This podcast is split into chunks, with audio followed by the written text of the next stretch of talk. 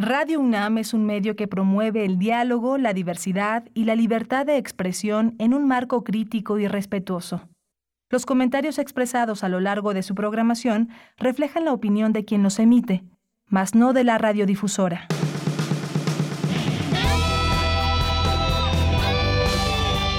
Prisma RU. Relatamos al mundo.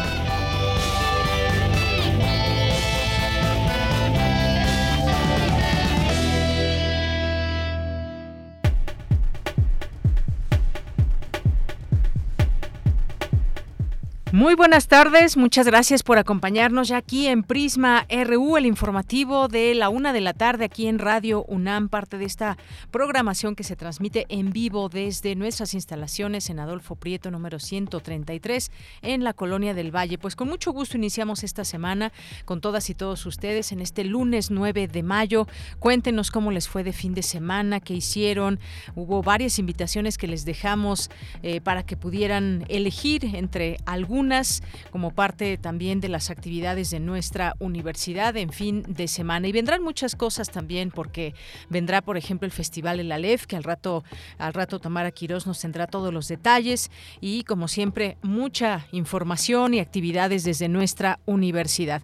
Otro de los temas que tocaremos el día de hoy, pues va a ser una invitación que tenemos, una convocatoria al octavo encuentro universitario de mejores prácticas de uso de TIC en la educación.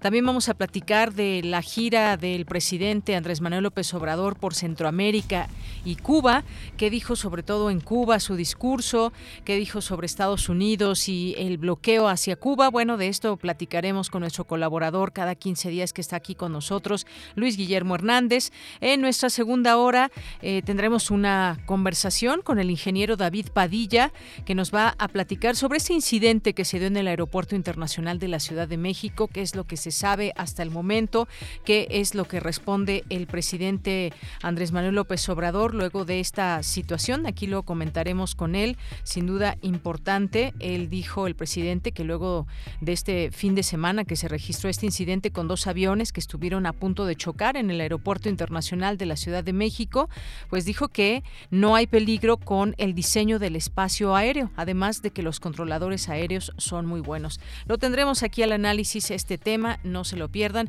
Hoy es lunes, lunes que tenemos actividades que nos va a aconsejar y a mencionar Montserrat Muñoz, lunes de cartografía RU, de cultura, de información nacional e internacional, por supuesto, de lo que sucede en nuestra universidad.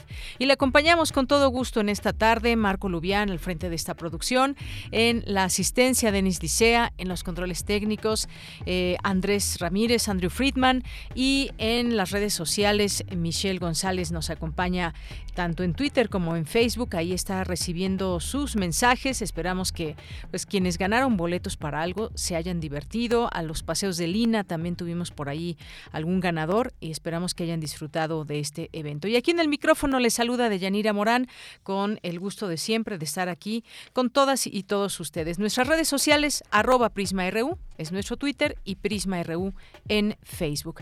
Desde aquí, relatamos al mundo. Relatamos al mundo. Relatamos al mundo.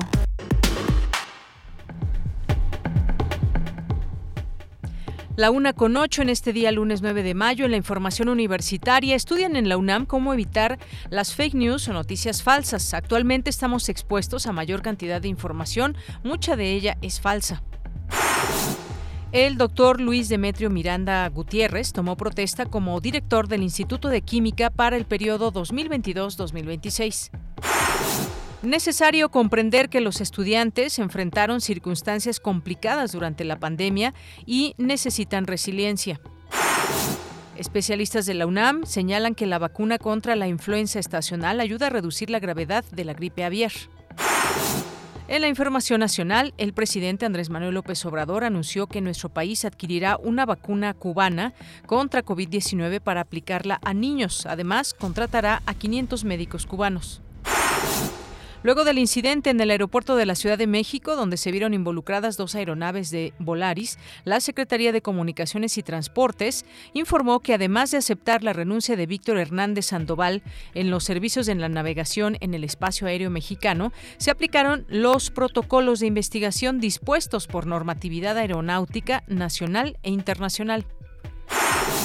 Por su parte, el Sindicato de Controladores de Tránsito Aéreo señaló que del año pasado a la fecha se han registrado 30 incidentes aéreos en el país, de los cuales el 40% ocurrieron en el Aeropuerto Internacional de la Ciudad de México. El INEGI informó que en abril el índice nacional de precios al consumidor registró una variación de 0.54% respecto a marzo. Con este resultado, la inflación general anual se estableció en 7.68%. Y en la información internacional, en Cuba se elevó a 35 el número de muertos por la explosión en el Hotel Saratoga en La Habana. Los trabajos de rescate se concentran en el sótano y el subsótano de este de difícil acceso. Hoy en la UNAM, ¿qué hacer y a dónde ir? Te recomendamos la serie Espacio Académico APA UNAM, coproducción con la Asociación Autónoma del Personal Académico de la UNAM, bajo la conducción de Ernesto Medina y Sabrina Gómez Madrid. A través de cápsulas se difunden las actividades, proyectos y el trabajo de destacados académicos e investigadores en los diversos planteles, facultades e institutos de la UNAM. Te invitamos a escuchar la serie de cápsulas en las que la doctora María de Jesús Medina Arellano, investigadora del Instituto de Investigaciones Jurídicas de la UNAM, aborda el tema bioética y jurisprudencia médica. Dicho material sonoro se transmite de lunes a domingo a lo largo de la programación de nuestra emisora. Otra opción que no te puedes perder es la serie Conciencia, Psicología y Sociedad, coproducción de Radio UNAM y la Facultad de Psicología. Hoy lunes 9 de mayo se abordará el tema Invalidación en la infancia y evitación del malestar. Se contará con la participación del maestro Fabián Israel Valderas Molina, doctorante del programa de Psicología y Salud de la UNAM, quien hablará sobre las consecuencias que acarrea impedir que los infantes expresen enojo, tristeza u otras emociones desagradables. Sintoniza hoy el 96.1 de FM en punto de las 18 horas. Radio UNAM te invita a participar en el curso Confabulación, hacer cantar a las fuentes, un estudio de lo lúdico como modelo y la imaginación como función dentro de la obra de artistas y autores singulares de la música, literatura y obra plástica de la antigüedad a nuestros días. Dicho curso será impartido por el artista plástico, profesor y ensayista Otto Cázares y se llevará a cabo de manera híbrida los días sábado 7, 14, 21 y 28 de mayo, así como el 4 de junio de 2022, de 11 a 13 horas. Para mayores informes e inscripciones, consulta las redes sociales y el sitio oficial de Radio UNAM.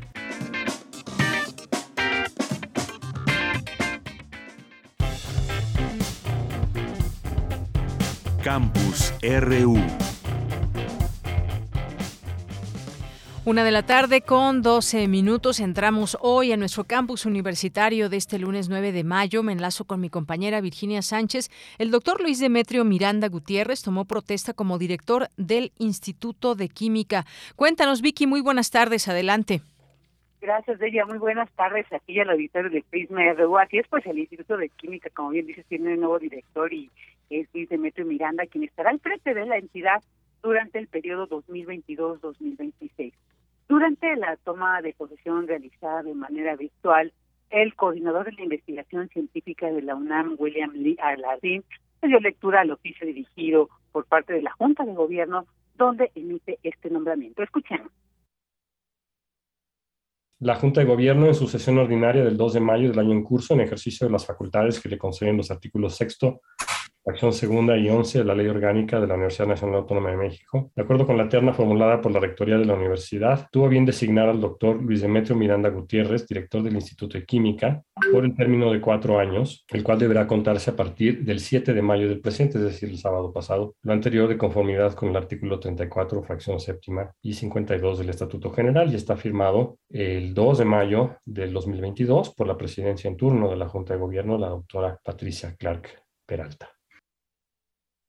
Miranda obtuvo en 1994 el título de licenciado en química por la Universidad Autónoma del Estado de México y en el 2000 el grado de doctor en esta disciplina por la UNAM. Realizó una estancia postdoctoral en el Instituto de Química de Sustancias Naturales en Yves, Francia, y posteriormente en 2001 ingresó como investigador titular en el Instituto de Química de la UNAM, que ahora dirige. Sus líneas de investigación se centran en temas relacionados con el diseño, desarrollo y aplicaciones sintéticas de nuevas metodologías utilizando reacciones de radicales libres, también el tema de uso de santatos como fuente de radicales libres, la adición de radicales libres sobre sistemas aromáticos, también las reacciones radical oxidativas así como temas sobre la síntesis total de productos naturales. De ella, pues esta es la información sobre el nuevo director del Instituto de Química, Luis Demetrio Miranda. Vicky, muchas gracias y muy buenas tardes. Buenas tardes.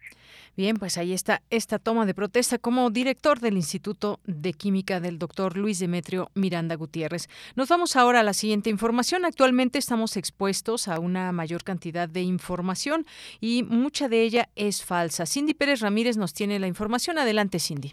¿Qué tal, Deyanira? Muy buenas tardes a ti y a todo el auditorio. Los medios siguen siendo las extensiones del hombre. En este contexto, la desinformación es tema central, puesto que incide en la opinión pública. Estas fueron algunas de las reflexiones de Carola García Calderón, directora de la Facultad de Ciencias Políticas y Sociales de la UNAM, durante la mesa redonda organizada por esa entidad académica, Fake News y Fact Checking, el método de France 24. Los canales del grupo France Media Monde garantizan una información certificada honesta y equilibrada que es la primera arma para luchar contra los rumores, propaganda, manipulación y clickbait. La información, la desinformación, pues tienen un fácil acceso, circulan muy rápidamente y esto lleva a repensar el papel de los periodistas que va más allá del registro y la narración de los acontecimientos o las novedades diarias.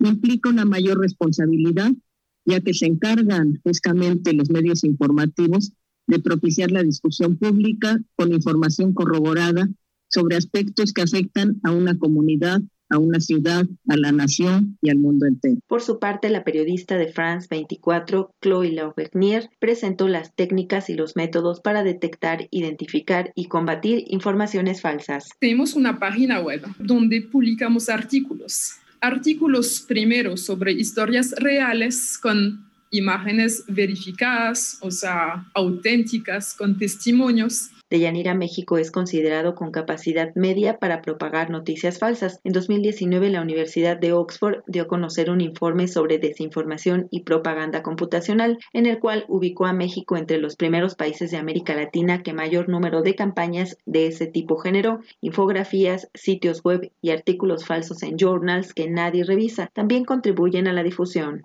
Hasta aquí el reporte. Muy buenas tardes. Gracias, Cindy. Muy buenas tardes. Ahí este tema que sigue trascendiendo, el de las noticias falsas, cómo cerrarles la puerta, cómo, cómo defendernos como consumidores de, eh, de contenidos diversos y a qué nos enfrentamos cuando encontramos estas fake news, cómo darles cabida, cómo ubicarlas y cómo no generar más de estas noticias. Vamos ahora con Dulce García. Señalan especialistas que se debe entender que cada estudiante pasó por distintas circunstancias complicadas durante la pandemia y requieren apoyo y conocer bien y ser activos en ese tema de la resiliencia. Dulce García con la información. Deyanira, muy buenas tardes a ti el auditorio de Prisma RU. Mayo es el mes de la enfermería. El 12 de este mes se celebra el Día Internacional de la Enfermería en honor a Florencia Nightingale, pionera y fundadora de la enfermería moderna. En este marco, la Escuela Nacional de Enfermería y Obstetricia llevó a cabo el panel Experiencias de enseñanza-aprendizaje en el contexto de la pandemia de COVID-19, en donde la maestra Sandra Sotomayor Sánchez, académica de dicha instancia universitaria, habló de las experiencias de su profesión tanto en la práctica como en la enseñanza durante la primera etapa de la pandemia y habló también de cómo fueron atendiendo dicha emergencia? La primera etapa fue de mucho miedo e incertidumbre. Fuimos viendo cómo muchas enfermeras, compañeras nuestras iban muriendo o se iban contagiando de COVID y íbamos teniendo noticias muy alarmantes sobre, sobre pérdida de vidas de enfermeras, de compañeras y sobre todo también de profesores la ENEO nunca paró. En ese momento se empezaron a activar diferentes dinámicas, diferentes estrategias, en las cuales también hubo miedo e incertidumbre porque todavía no teníamos una claridad de hacia dónde íbamos a ir esta situación me llevó a tener un aprendizaje para mí como docente, pero también tomar autoconciencia. Autoconciencia de que definitivamente los docentes tenemos que ser plurales en las formas de enseñanza. Tenemos que tener una actualización constante. La maestra Sandra Sotomayor dijo que para las enfermeras y los enfermeros fue un reto la falta de la presencialidad porque la enfermería requiere de un contacto directo con el otro. ¿Cómo llegar a evaluar al alumno? ¿Cómo poder saber si realmente había obtenido?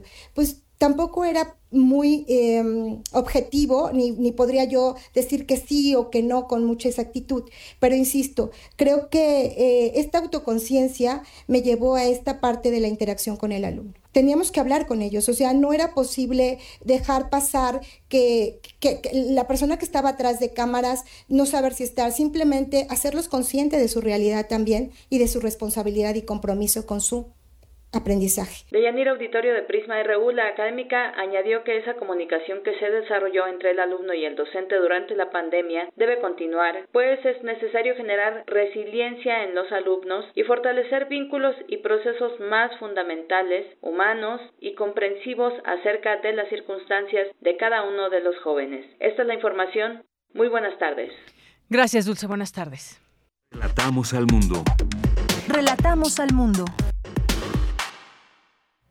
Bien, es la una de la tarde con 20 minutos. Vamos a entrar a nuestra primera charla en este día lunes. Ya está en la línea telefónica el maestro Arturo Muñiz Colunga, que es jefe del Departamento de Desarrollo Tecnológico para la Educación eh, de la DGTIC de la UNAM. Maestro Arturo, bienvenido, muy buenas tardes. Maestro, ¿me escucha? Maestro, ¿qué tal? A ver, en un... maestro, ¿ella me escucha?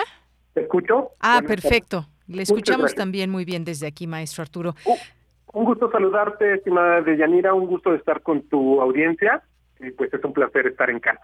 Claro que sí, aquí siempre abrimos las puertas de casa para todas las personas que tengan mensajes y que nos inviten, como en este caso, al octavo encuentro universitario de mejores prácticas de uso de TIC en la educación. Pues cuéntenos, maestro, de qué se trata este encuentro. Cuéntenos, invítenos, por favor.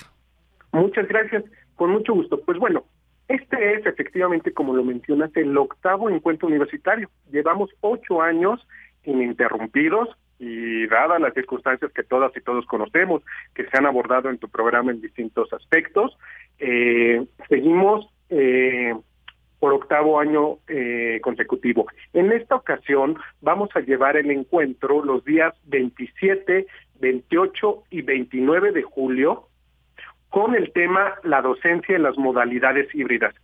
Precisamente en la intervención anterior que venía yo escuchando del programa, eh, donde nos hablaba una profesora, si no estoy mal, de, de enfermería, una colega, pues bueno, también cómo enfrentaron ellos eh, la docencia durante la pandemia y en esta etapa que estamos viviendo todos con los regresos paulatinos o completos a presencial, pero también abordando las modalidades híbridas.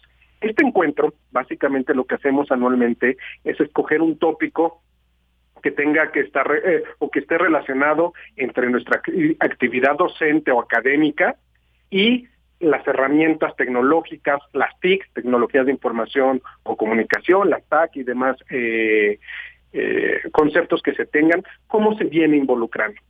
Generalmente eh, el primer objetivo de este encuentro universitario es eh, poder ofrecer un espacio para la comunidad docente y académica de nuestra universidad para que puedan intercambiar ideas, reflexiones, conocer perspectivas sobre la integración de TIC en sus ámbitos eh, eh, educativos, en su quehacer eh, docente cotidiano. Pero hemos tenido tanto éxito a través de, de estos años que también tenemos espacios y está abierta para toda la comunidad universitaria. Hemos tenido presencia de otras universidades de México, de universidades eh, fuera del país, de Argentina, de Colombia, de Costa Rica, y entonces es un espacio que nos va a permitir conocernos, inter- intercambiar, saber qué ha sucedido y cómo lo estamos resolviendo. En este año vamos a tener, eh, es el primer año que vamos a hacer una modalidad híbrida, donde vamos a tener eventos presenciales en la Escuela Nacional de Trabajo Social aquí en Ciudad Universitaria, que siempre y muy eh, amablemente nos abre sus puertas para poder llevar este tipo de eventos. Eh, después de dos años consecutivos que lo estuvimos haciendo en línea por las razones que conocemos, ahora lo vamos a hacer en una modalidad híbrida, donde la sede presencial es la ENS, como la conocemos aquí en Ciudad Universitaria, y la eh, y varias actividades que van a estar a distancia vía streaming, ya sea Facebook Live, YouTube en vivo o Zoom. Muy bien, pues cuántas actividades y todo esto pues encaminado a que puedan aprender y como nos decía usted bien, el objetivo pues promover la reflexión, este intercambio de ideas para enriquecer las prácticas que hay en dentro de la educación, las modalidades híbridas y más. ¿Hasta cuándo pueden enviar los trabajos? ¿Quiénes pueden participar? Por ahí comentaba que pues va dirigido a profesores. Eh, cuéntenos, por favor, maestro. Claro que sí. Eh, para empezar, por favor, les invito a que revisen nuestro sitio, el sitio del evento, www.educatic.unam.mx donde tenemos toda la información, las convocatorias, las fechas, eh, todas las características en que pueden participar en la modalidad que corresponda. Tenemos en este año dos formas de participación que eh, para que ustedes puedan sumarse a este esfuerzo. Una son las mesas virtuales de diálogo, donde les vamos a pedir eh, algunos trabajos eh, escritos. No, la verdad que no son nada extensos. Hemos hacemos un esfuerzo muy grande para eh, traer eh, propuestas que sean fluidas. Sabemos que todas y todos ustedes tienen unas cargas de trabajo muy importantes. Eh, se han aumentado muchas de ellas eh, en este regreso. Entonces no queremos abrumarles con trabajos eh, también pesados. Tenemos un rigor académico, hay un comité científico que está al pendiente de los lineamientos de participación, pero les invito a checar las convocatorias. Entonces, uno son las mesas virtuales de diálogo, cuya recepción de trabajo de trabajos es hasta el 29 de mayo, por favor, ténganlo en cuenta, 29 de mayo, y la otra es Galería Digital, ¿hacia dónde vamos? Aquí en esta forma de participación les pedimos un recurso digital que responda a la siguiente pregunta. ¿Qué conservamos de lo aprendido para trabajar en modalidades híbridas? Pueden, por favor, revisar en el mismo sitio los lineamientos de participación e igualmente tenemos hasta el 29 de mayo para enviar sus trabajos. Muy bien, 29 de mayo, grábense esta fecha. Aún hay tiempo para enviar. Estamos, eh, pues bueno, en, los primeros nueve días de mayo hay oportunidad eh, para que envíen sus trabajos para este octavo encuentro universitario de mejores prácticas. Envíen ahí todos los datos que se requieren a la página que ya nos comentó el maestro, dirigido a profesores de bachillerato, licenciatura, de posgrado de la UNAM, instituciones, vaya, de educación superior en general. Bueno, no quiero que se me escape nada no sé si nos quiera comentar algo. Algo que yo también observo es que participan eh, distintas instancias de la UNAM, lo cual es muy importante de mencionar porque es un esfuerzo conjunto. Así es, estimada Deyanira, eh, qué bueno que abordas este tema. Participan, eh, uno de los objetivos de este encuentro es participar todas y todos los docentes. Por ejemplo, en el caso de la UNAM, que abrimos esta invitación, estamos desde iniciación, bachillerato, licenciatura y posgrados. Toda la comunidad docente eh, de todos nuestros niveles educativos están invitados y hacia afuera también a toda la comunidad universitaria, porque no en este caso las experiencias de uno pueden enriquecer al otro. No importa si yo soy de CCH y a lo mejor estoy compartiendo una mesa o un taller con colegas de la Facultad de Química o colegas de ENAD, todos podemos participar y todos nos podemos nutrir eh, eh, de manera simultánea. Hemos tenido también, estén muy al pendiente de nuestro sitio porque vienen muchas sorpresas. Por ejemplo, vamos a confirmar a nuestros ponentes magistrales, las mesas de expertos, por ahí, y voy a dar una premicia en tu programa a todas nuestras amigas y amigos. Vamos a tener un panel internacional de clausura muy interesante, que poco a poco en nuestro sitio vamos a ir publicando. Desde lo largo de estos años también hemos contado con la presencia de grandes referentes en la educación y la tecnología, eh, como la doctora María Elena Chan de la UDG, el doctor Juan Pablo Maya, eh, ministro de Educación de la provincia de Tucumán, el doctor Alfonso Bustos de la Universidad de Barcelona, aunque es de casa, pero bueno, está trabajando ya en la Universidad de Barcelona, el doctor Germán este, Ruiz de Agenda Digital de la FED, Eh, el doctor Lorenzo García Aretio de la UNED de España también ha estado. Entonces, además de lo que intercambiamos entre colegas, las ponencias, los talleres eh, que les vamos a ofrecer, estoy seguro que van a ser muy interesantes para todas y todos ustedes.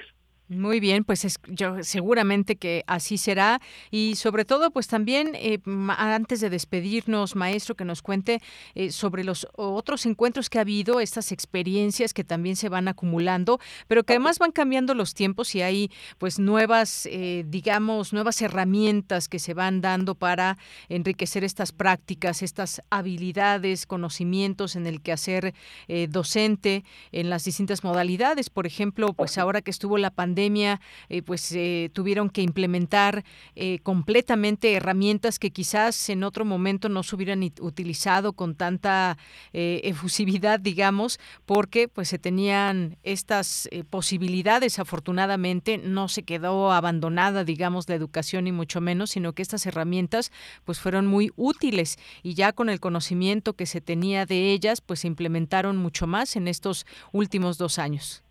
Efectivamente, a lo largo de estos ocho años, iniciamos, por ejemplo, con unas líneas que ahora a la distancia se ven muy generales, pero que pusieron esta semillita para intercambiar qué estábamos haciendo.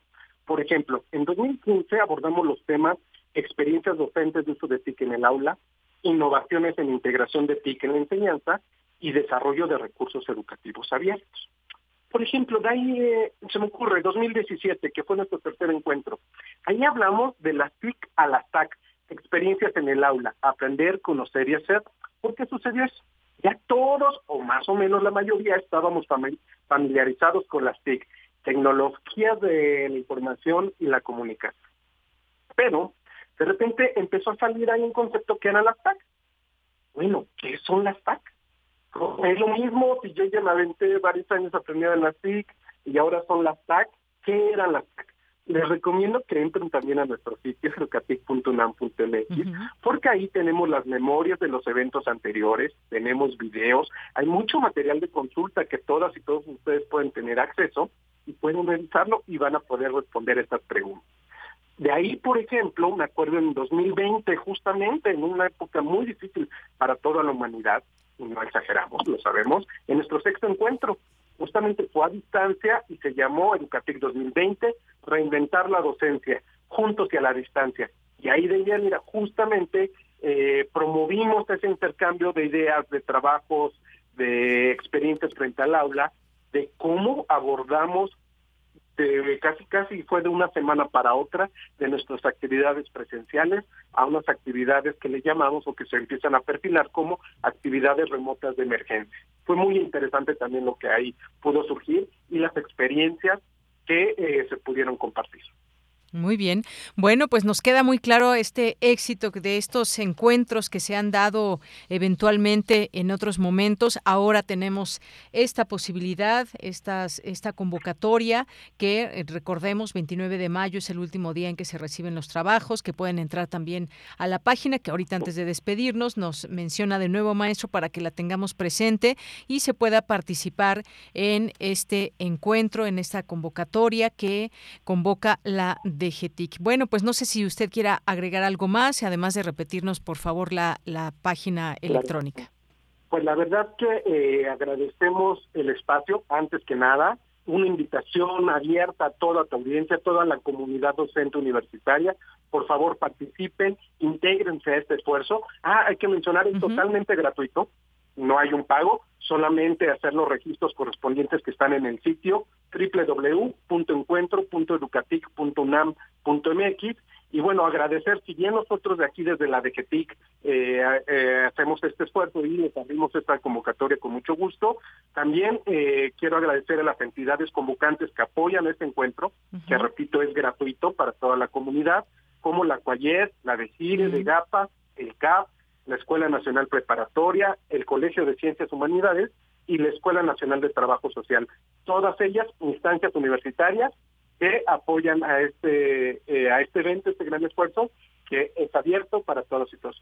Muy bien, pues nos quedamos con esa información, con esa invitación. Por lo pronto, muchas gracias, maestro Arturo Muñiz Colunga, por estar con nosotros aquí en Prisma RU de Radio UNAM. Ha sido un gusto y Esperamos escucharnos pronto. Claro que sí. Muy buenas tardes.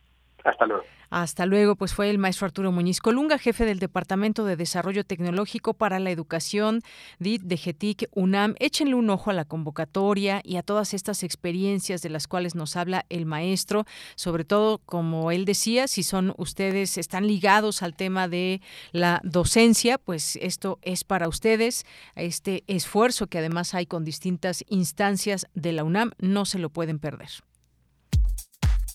Prisma RU. Relatamos al mundo.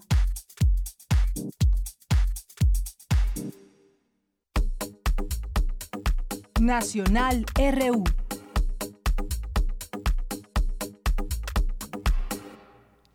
Bien, y en los temas nacionales, cuando es la una con 34 minutos, algunos temas a destacar en esta, en esta tarde. El alza de alimentos lleva la inflación anual en abril a 7.68%. Como han notado, pues los precios en el supermercado, en los mercados, cuando van y hacen sus compras, cuéntenos qué es lo que han sentido, en qué alimentos en especial, en general los gastos que se van haciendo. Bueno, pues la inflación general en México subió a 7.68% en abril con respecto al mismo mes del año pasado, ligeramente por debajo de las expectativas del mercado financiero y fue la mayor variación para un mes similar desde el año 2000. Esto de acuerdo con el informe del Índice Nacional de Precios al Consumidor que dio a conocer esta mañana el Instituto Nacional de Estadística y Geografía, el INEGI. El incremento mensual de la inflación en el país fue de 0.34%, el más alto para un cuarto mes del año desde el 2002, cuando se ubicó en 0.55%. Así, en 12 meses el aumento de los precios del consumidor fue de 7.68% en el mes que pasó, en abril, la mayor variación desde enero de 2001 y la mayor tasa para un abril desde el año 2000 con 9.73%. Bien, pues esta información que destaca hoy la jornada. También, pues ahora que luego de que conocimos que la Glorieta de La Palma, que tenía ahí una enorme palmera, pues se hizo una convocatoria para decidir qué habría en este lugar y bueno, pues entre entre los árboles que podían eh, ser los ganadores, pues está el de eh, la Huehuete, que fue el que ganó, el que obtuvo, digamos, más votos. Y bueno, pues ahí está esta información de esta glorieta, la verdad muy conocida y icónica de la Ciudad de México. Y también, pues en las manifestaciones que hay cotidianas en nuestra Ciudad de México, pues la nombraron la glorieta de las y los desaparecidos. Y es que familiares de personas desaparecidas de diversas partes del país llevaron a cabo un acto de apropiación, digamos, así le pusieron de la glorieta de La Palma en Paseo de la Reforma y la renombraron Glorieta de las y los desaparecidos con el objetivo de hacer visibles las ausencias de sus seres queridos, así como sus denuncias sobre omisiones en los procesos de búsqueda. Llamaron a los colectivos y a quienes también estén en búsqueda o que coloquen imágenes con los nombres y rostros de sus familiares. A la vez exhortaron a las autoridades a respetar las acciones de protesta y en caso de que sean retiradas las lonas y fotografías, dijeron, las pondremos las veces que sea necesario. Poco después de mediodía, bajo un fuerte calor, los familiares, en su mayoría madres de, desaparecidos, dice esta nota de la jornada, llegaron con palas, picos, cascos para hacer hoyos en la zona que dejó el árbol retirado hace unas semanas y en la que ahora solo están la base del tronco marchito y hay tierra suelta. Bueno, eso sucedió también en este eh, en esta inmediación de la glorieta de La Palma.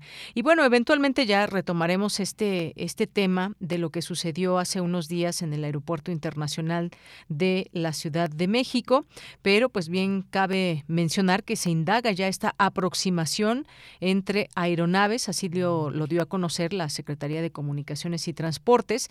Había una aeronave estacionada, una que llegaba y tenía la orden de que podía llegar a esa pista, sin embargo, pues al darse cuenta que estaba ocupada, emprendió de nuevo, digamos, alzó el, el vuelo para evitar algún incidente. Y es que luego de estas, de que circularan ya estos videos de esta maniobra hacia eh, que fue realizada en el aire por un avión de Volaris, la Secretaría de Comunicaciones informó que además de aceptar la renuncia de Víctor Hernández Sandoval en los servicios de navegación en el espacio aéreo mexicano, se aplicaron los protocolos de investigación dispuestos por normatividad aeronáutica nacional e internacional por el incidente registrado la noche del 7 de mayo en el Aeropuerto Internacional de la Ciudad de México. Retomaremos esta conversación en nuestra segunda hora para conocer más detalles. Si nos atenemos a lo que dicen los medios de comunicación, pues podemos encontrar distintos enfoques. Hay quienes platican lo que fue este hecho, esta situación que se produjo, este incidente. Hay quien habla de caos, hay quien habla de que hay que poner atención en, todo lo que tiene que ver con las pistas y quienes trabajan en torno a ello y están pues mencionando y dando indicaciones a los pilotos que vienen manejando las aeronaves. En un momento más le tendremos esta información a detalle desde eh, un experto de nuestra universidad. Y bueno, pues ya es la una de la tarde con 40 minutos. Nos vamos ahora ya con Luis Guillermo Hernández. Porque tu opinión es importante, síguenos en nuestras redes sociales, en Facebook como Prisma RU y en Twitter como arroba PrismaRU. Bien, pues como vimos eh, días pasados, el presidente Andrés Manuel López Obrador llevó a cabo esta gira por algunos países de Centroamérica y también en el Caribe, específicamente visitó Cuba. ¿Qué es lo, que sucedió en esta gira?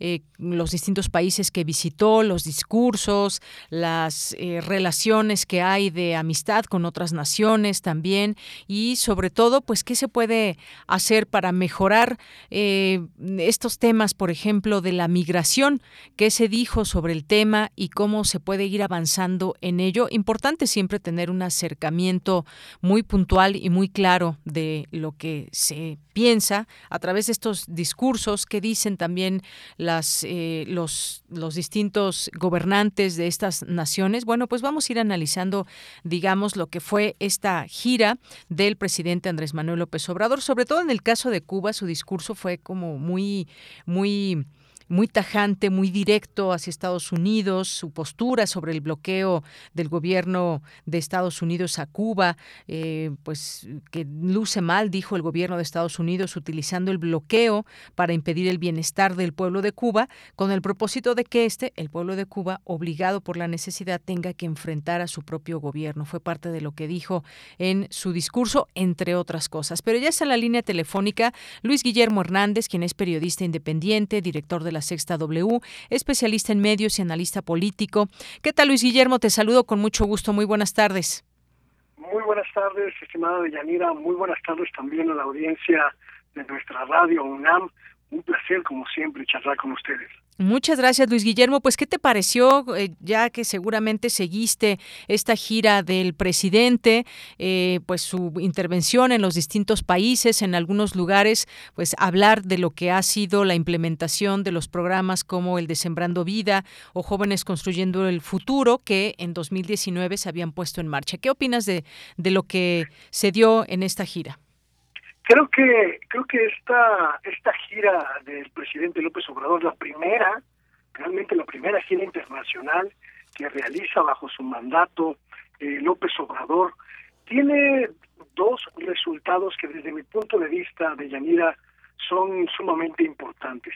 El resultado económico, que significa integrar a diversos países de, de Centroamérica a la dinámica de la cuarta transformación a través del el programa de Sembrando Vida que se va a extender a Honduras, a El Salvador, a Guatemala y también incluso a Belice. Y también el, el, el elemento, pues llamémosle sorpresa o el elemento adicional de esta, de esta estrategia, que es el vincular las dos naciones con las que compartimos frontera, Belice y Guatemala a este proyecto, megaproyecto de revivir las, eh, la, eh, las vías ferroviarias, de revivir al tren en el sureste mexicano como una palanca de desarrollo. En términos económicos, esta integración, esta eh, posibilidad de que el tren Maya pues tenga un ramal hacia Guatemala y que el tren del Istmo pues tenga también un ramal que pueda llegar a Guatemala y a Belice, pues marcan una un giro, llamémosle un giro narrativo muy interesante a este proyecto del presidente López Obrador que, que llegó a Centroamérica pues con las manos cargadas de programas de apoyo.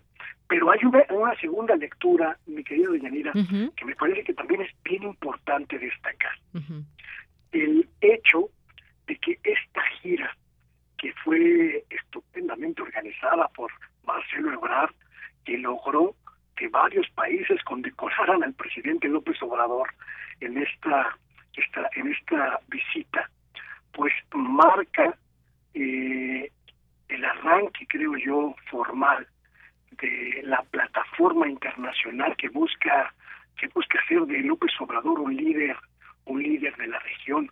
Lo habíamos visto ya en otros momentos, estos esfuerzos eh, pues de que la figura del presidente eh, López Obrador, el presidente mexicano, pues creciera en América Latina, pero en esta en esta gira ya vimos con mucha claridad ese trabajo, ya vimos con mucha claridad esa dinámica que busca pues que López Obrador cree su propia leyenda en América Latina.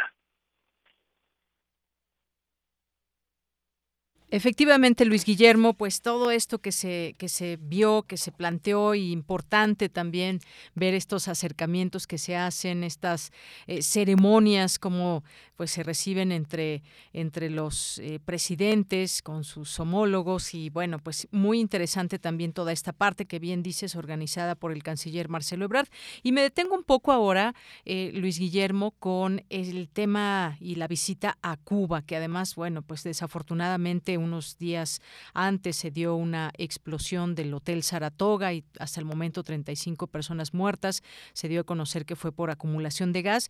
Y bueno, pues me centro en el, en el discurso del presidente López Obrador en Cuba. Si gustas, vamos a escuchar parte de, lo que dijo, de lo que dijo en, eh, en Cuba, eh, pues ahí frente a los gabinetes correspondientes, tanto de la comitiva que viajó con el presidente López Obrador, como de los presentes allá en Cuba, si te parece bien. Por supuesto. Adelante.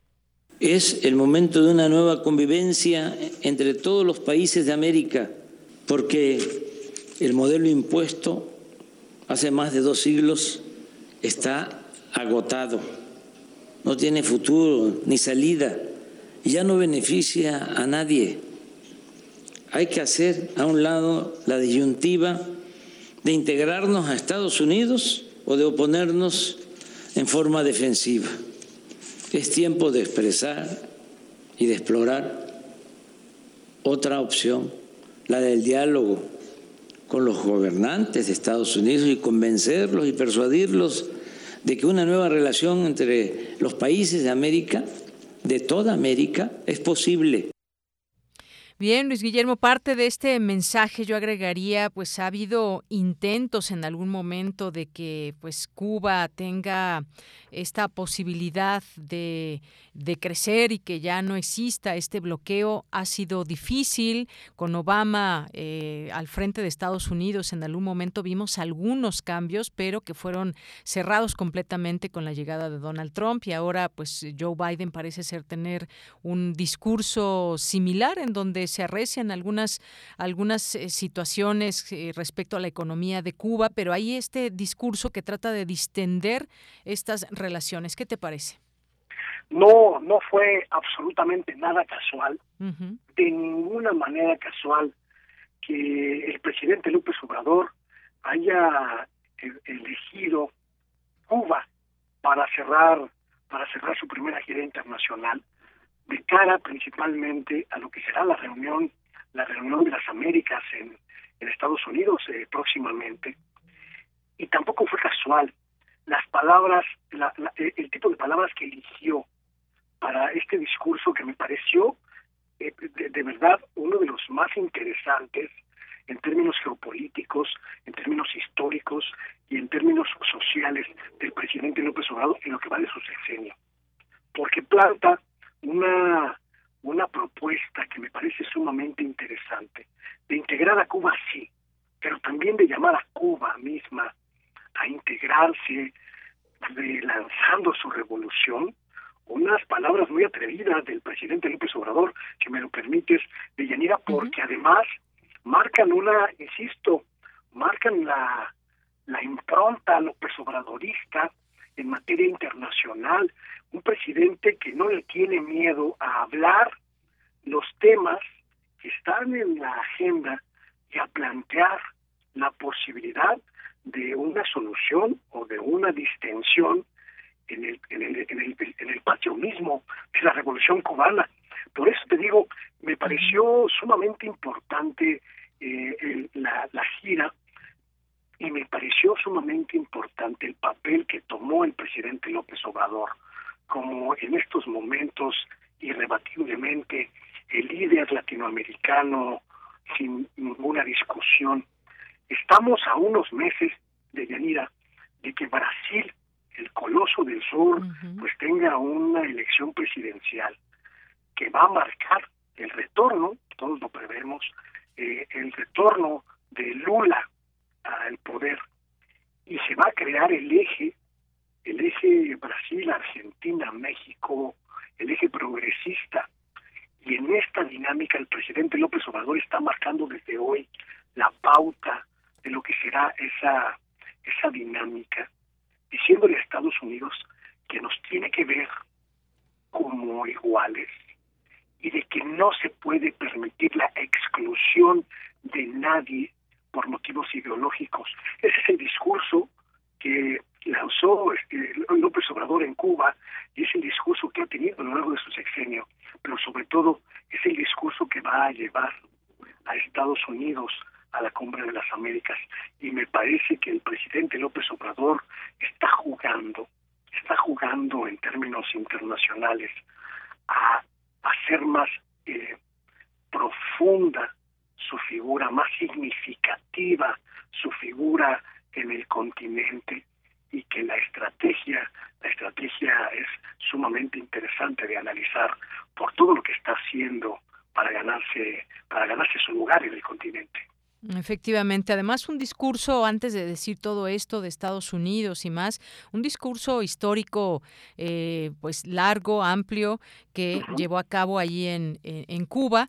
Y además, bueno, pues todo esto, entre algunas frases que también sostuvo en su discurso, dice, también sostengo que ya es tiempo de la hermandad y no de la confrontación, es el momento de una nueva convivencia entre todos los países de América, es tiempo de expresar y de explorar otra opción, la del diálogo con los gobernantes estadounidenses y convencerlos y persuadirlos de que una nueva relación entre los países de América, de toda América, hace énfasis, es posible. Y como sabemos, pues han sido excluidos algunos países de esta próxima cumbre de las Américas, entre ellos está Cuba, eh, Venezuela, eh, Honduras, si no mal recuerdo, y que, pues bueno, dice, no ve otra, otra alternativa ante el crecimiento exponencial de la economía de otras regiones del mundo y la decadencia productiva de toda América busca pues que sea una América que esté comunicada, que esté unida y que bueno, pues no se va a lograr si se excluyen a algunas naciones. También mencionó algo sobre la OEA porque dijo,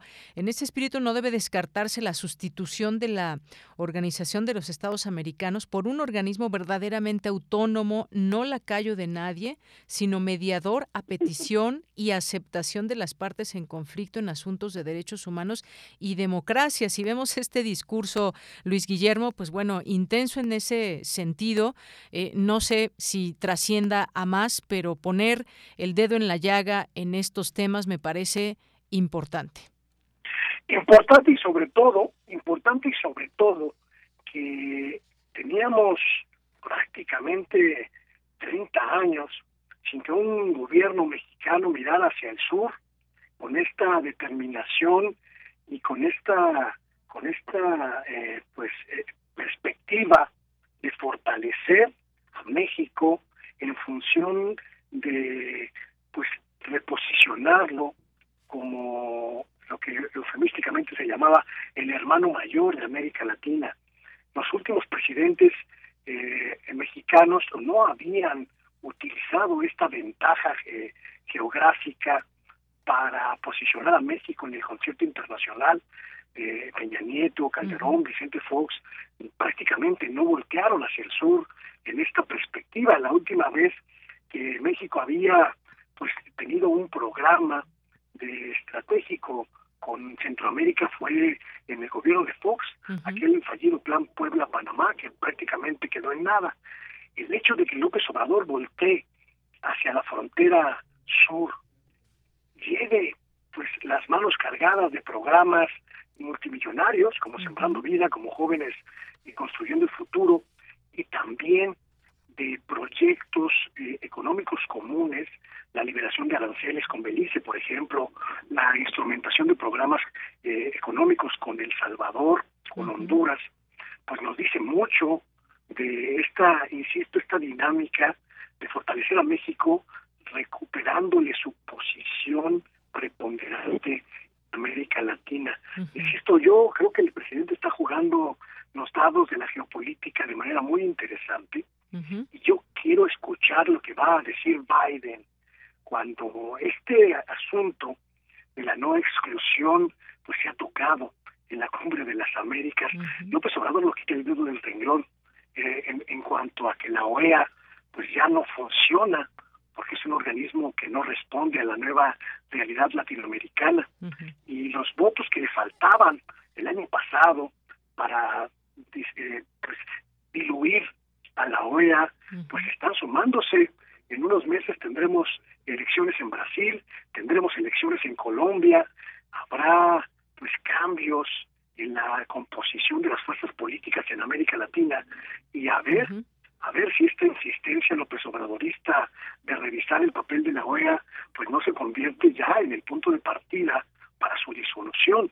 El asunto está de contar votos eh, de Yanira y de y de contar intereses y me parece que va cada vez sumando sumando más López Obrador.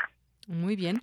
Bueno, pues Luis Guillermo Hernández, muchas gracias como siempre por esta participación que tienes aquí en este espacio cada 15 días y en esta ocasión con esta gira que hizo el presidente por Centroamérica y por Cuba. Muchas gracias.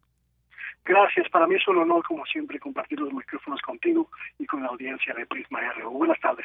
Buenas tardes, hasta luego Luis Guillermo Hernández, periodista independiente, director de la Sexta W, especialista en medios y analista político. Continuamos. Sala Julián Carrillo presenta. Bien, pues Montserrat Muñoz ya está lista, ya nos acompaña en esta frecuencia de Radio UNAM. Monse, buenas tardes. Hola, ¿qué tal? De Yanira, equipo de Prisma, RU, por supuesto, a todos quienes escuchan Radio Universidad.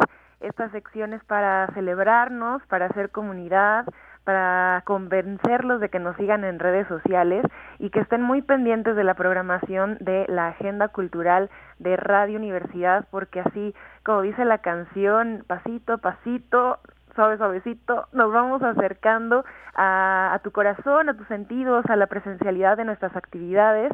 Como bien anunciamos la semana pasada, ha sido un trabajo colectivo el hecho de poner la exposición Delirios, un viaje a lo cotidiano del artista y bueno, también creador plástico Paria, que podrán ya visitar si andan de visita por allá en la colonia del Valle. Y bueno, son una recopilación de dibujos que hablan sobre lo cotidiano de la vida, sobre los paisajes oníricos. Este artista también retrata mucho con colores neón, tiene ilustraciones que van desde sus amores, desde sus familias, desde muchos símbolos a modo de retrato. Entonces no se la pierdan si andan por allá en Radio Universidad, les va a dar muchísimo gusto pues poder eh, pasar a nuestras instalaciones y ahí luego luego está el vestíbulo de la sala Julián Carrillo. Ya también nos estamos preparando muchísimo para poder reabrir las puertas de este recinto que de hecho les cuento que ya estuvo en su total funcionamiento el día sábado con el curso de hacer cantar las fuentes, con fabulaciones de Otto Cázares, así que pues también felicitamos y agradecemos mucho al equipo técnico de radio que hace esto posible, que siempre con un buen ánimo pues trabajan por y para ustedes, la comunidad de universitarias y universitarios y gente que escucha nuestra programación. Así que visiten la exposición también a modo digital si están en alguna parte de la República. Les encantará también saber que en el Facebook Sala Julián Carrillo les dejamos un cartel y en este cartel pueden acceder al código y en este código adentrarse a una exposición virtual que es algo que quiero aquí echarle muchas porras al equipo de diseño que son eh, chicas y chicos de servicio social que vienen de otras eh, instituciones por ejemplo la FAD y se dedican a acomodar todo de una manera digital para que ustedes tengan la experiencia de visitar una sala y todos estos dibujos escaneados puestos en diferentes formatos les va a gustar mucho así que si son también nacidos a conocer museos digitales eh, salas de exposición en este formato les va a hacer muchísimo muchísimo bien y bueno, pues también eh, les tenemos una invitación para que se acerquen a los cursos que impartimos en Radio Universidad. Esto es algo muy importante porque, de nuevo, yo no conozco otra estación eh, que abra tan periódicamente su, sus salas, sus aulas, sus días digitales, también sus cursos, a la programación eh, que tenemos para las oradoras y oradores. Si ustedes se dedican a alguna profesión que tenga que ver con el uso de la palabra, con el uso de la voz, les queremos decir que pues próximamente vamos a estar repartiendo eh, información para que ustedes se acerquen a nuestra comunidad y puedan graduarse de estos cursos en línea que ofrecemos. Así que pues bueno, el curso también Voz tu Voz va a estar vigente próximamente, entonces no se lo pierdan, por favor. Y a modo también de invitación a nuestra audiencia, queremos abrir la programación de intersecciones de nuevo y repetidamente este viernes para que ustedes puedan eh, contarnos sobre sus bandas favoritas, sobre las agrupaciones que ustedes quieran escuchar vía radiofónica el viernes a las 9 de la noche. La semana pasada tuvimos a un proyecto increíble que se llama Un día vi 43 atardeceres. Eh, nos dieron la exclusiva porque este álbum que transmitimos pues todavía no está en plataformas ni en redes, así que pues los invitamos de nuevo a que nos cuenten en redes sociales a quién quieren escuchar antes de abrir las puertas de la sala Julián Carrillo, volver a los conciertos presenciales. Este viernes estaremos recibiendo eh, propuestas, así que ustedes, querido público y radioescuchas, van a ser los y las encargadas de pues contarnos qué están escuchando, cuál fue la última canción de su playlist de alguna banda nacional que, que les haya llamado la atención y con ello pues seguimos de nuevo eh, impartiendo este conocimiento, difundiendo con el gran maestro Sergio Rued, que también estará dando este curso de oratoria en línea. El 25 de junio empieza, así que también les vamos a dejar la información que, que, nos acontece, entonces ya se lo saben, pintura digital vía artista paria, también curso de Sergio Rued, abrimos la programación de intersecciones para que ustedes como público decidan qué banda ponemos con una hora de música original fusión este viernes y nos encontramos también en entrevista. Recuerden que todas las entrevistas de estos dos años de intersecciones que ha sido pues en formato eh, digital y también radiofónico las pueden encontrar en el Facebook Sala Julián Carrillo. Así que nos conocemos mejor por allá, les esperamos y ahorita vía Twitter arroba Magia les pongo todo lo que les mencioné para que ahí se pongan también con nosotros en conexión y manden correos, dudas, comentarios y trabajamos por y para ustedes. Así que lunes de luna, aquí nos seguimos cuadrando con el arte y la cultura. Perfecto, Monse, muchísimas gracias y ahí te seguimos en arroba Monse Magia. Muy buenas tardes, gracias. Gracias, Deyanira, abrazo. Hasta luego. Nos vamos al corte, regresamos a la segunda hora de Prisma RU. Tu opinión es muy importante. Escríbenos al correo electrónico prisma.radiounam@gmail.com.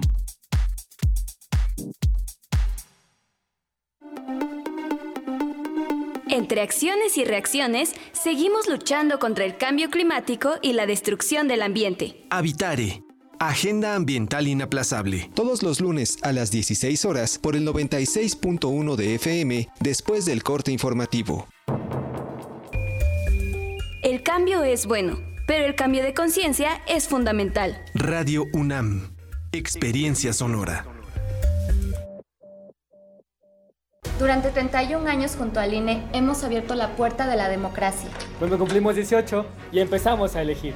Cuando nos cambiamos de casa y decidimos en nuestra nueva comunidad. Cuando llega la hora de salir a votar.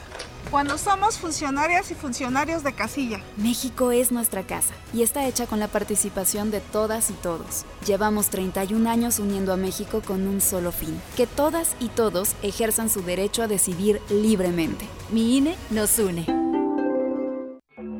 Fentanilo, heroína, cocaína, piedra, cristal. No importa qué droga química te metas, de todas formas te destruyes. La sangre de las drogas nos mancha a todos. Mejor métete esto en la cabeza. Si te drogas, te dañas. Si necesitas ayuda, llama a la línea de la vida, 800-911-2000. Para vivir feliz, no necesitas meterte en nada. Una sala tan grande como el tiempo en la que quepan todas las notas. Las clásicas y las inhóspitas. Las de otras latitudes y nuestras coterráneas. Las de largo aliento y las que son un suspiro. Las divinas y las profanas. Es universidad porque caben todas, todas las notas. Orquesta Filarmónica de la UNAM, segunda temporada 2022. En vivo desde la sala Nezahualcóyotl.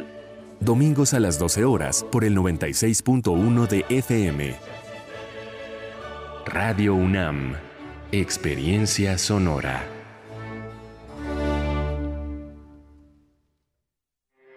Porque tu opinión es importante, síguenos en nuestras redes sociales, en Facebook como Prisma RU y en Twitter como arroba PrismaRU.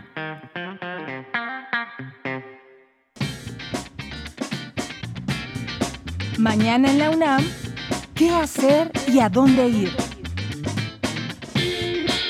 El Museo Universitario Arte Contemporáneo te invita a visitar la exposición Maternar entre el síndrome de Estocolmo y los actos de producción, que cuenta con una selección de obras producidas por artistas de diversas generaciones y latitudes durante los últimos 20 años, mostrando la maternidad como un concepto en disputa desde muchas trincheras. La exposición Maternar, entre el síndrome de Estocolmo y los actos de producción, la podrás visitar en el Museo Universitario Arte Contemporáneo de jueves a domingo de 11 a 17 horas hasta el 12 de junio de 2022. Durante tu visita deberás respetar las medidas sanitarias recomendadas por el personal de este recinto universitario.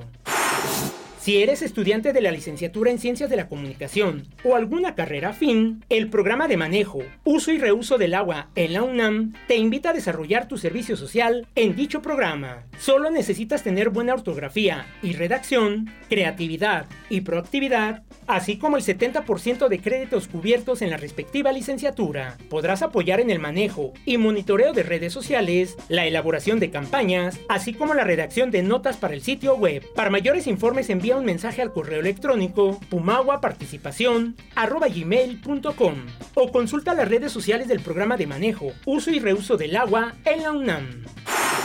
El Museo Universitario Arte Contemporáneo, la Cátedra Carlos Fuentes y la Dirección de Literatura y Fomento a la Lectura de la UNAM te invitan a participar en el homenaje al escritor Carlos Fuentes a 10 años de su partida. La cita es el próximo 12 de mayo de 10 a 14 horas en el auditorio del Museo Universitario Arte Contemporáneo.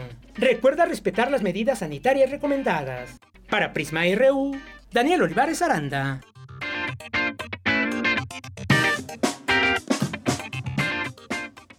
Dos de la tarde con siete minutos, estamos de regreso aquí en Prisma RU en nuestra segunda hora. Ojalá que nos sigan acompañando a través del 96.1 de FM y a través de www.radio.unam.mx. Muchas gracias por su compañía y sobre todo también sus mensajes que nos van llegando poco a poco en nuestras redes sociales, ya sea en Twitter, en arroba Prisma RU o en Facebook Prisma RU. Muchas gracias aquí por hacerse presentes. Muchos saludos a Joari Alejandro Alejandro, a Guerrero, a Monse Magia que nos prometió ahí toda la información. Eh, la pueden seguir y, ver toda esta información que nos envía y a los lugares que nos invita. Eh, hay esta exposición, como nos decía, de delirios aquí en, en, el vestíbulo de la sala Julián Carrillo. Ojalá que si, como decía ella, tienen tiempo, están por aquí por la colonia del Valle, se den una vuelta. Rosario Durán Martínez nos dice, lo que veo es pleito directo con Estados Unidos, que no va a aceptar reunirse con Cuba, Venezuela y Nicaragua ahora que de elegir entre Estados Unidos y los otros países se da un tiro en el pie. Bueno, pues aquí lo importante sería que no se excluya a nadie. A mí me parece, más allá de que estemos de acuerdo o no con la postura que adopta el presidente López Obrador, yo creo que es como, es como si se asistiera a una fiesta y los que me caen mal no los invito, aunque sean parte de un mismo proyecto, un mismo equipo. Bueno, pues así lo veo yo como que parece una situación de que excluyendo pues no se va a lograr nada y mucho menos esta unión que se pretende y esta situación tan compleja entre Estados Unidos y Cuba, por ejemplo, que Cuba pues tiene las de perder siempre porque ya hemos visto que un, eh, un pueblo cubano tiene muchas inquietudes, los jóvenes que están eh, pues están bien informados y ahora con internet y demás pues se dan cuenta que hay muchas cosas de las que las de las cuales carecen en Cuba y que mucho se debe a este bloqueo, hay también posturas políticas encontradas dentro y fuera de la isla, hay que mencionarlo, pero pues yo creo que debería ser una reunión de manos abiertas a todas las naciones que conforman que conforman esta región de América Latina y el Caribe. Eso pues obviamente también es una opinión mía. Muchas gracias Rosario también por opinar y, hacerlo aquí enviarlo a nuestras redes sociales. César Soto nos dice los incidentes aéreos ocurridos en el aeropuerto de la Ciudad de México deberá efectuar investigación y auditoría operativa para determinar motivos de las quejas.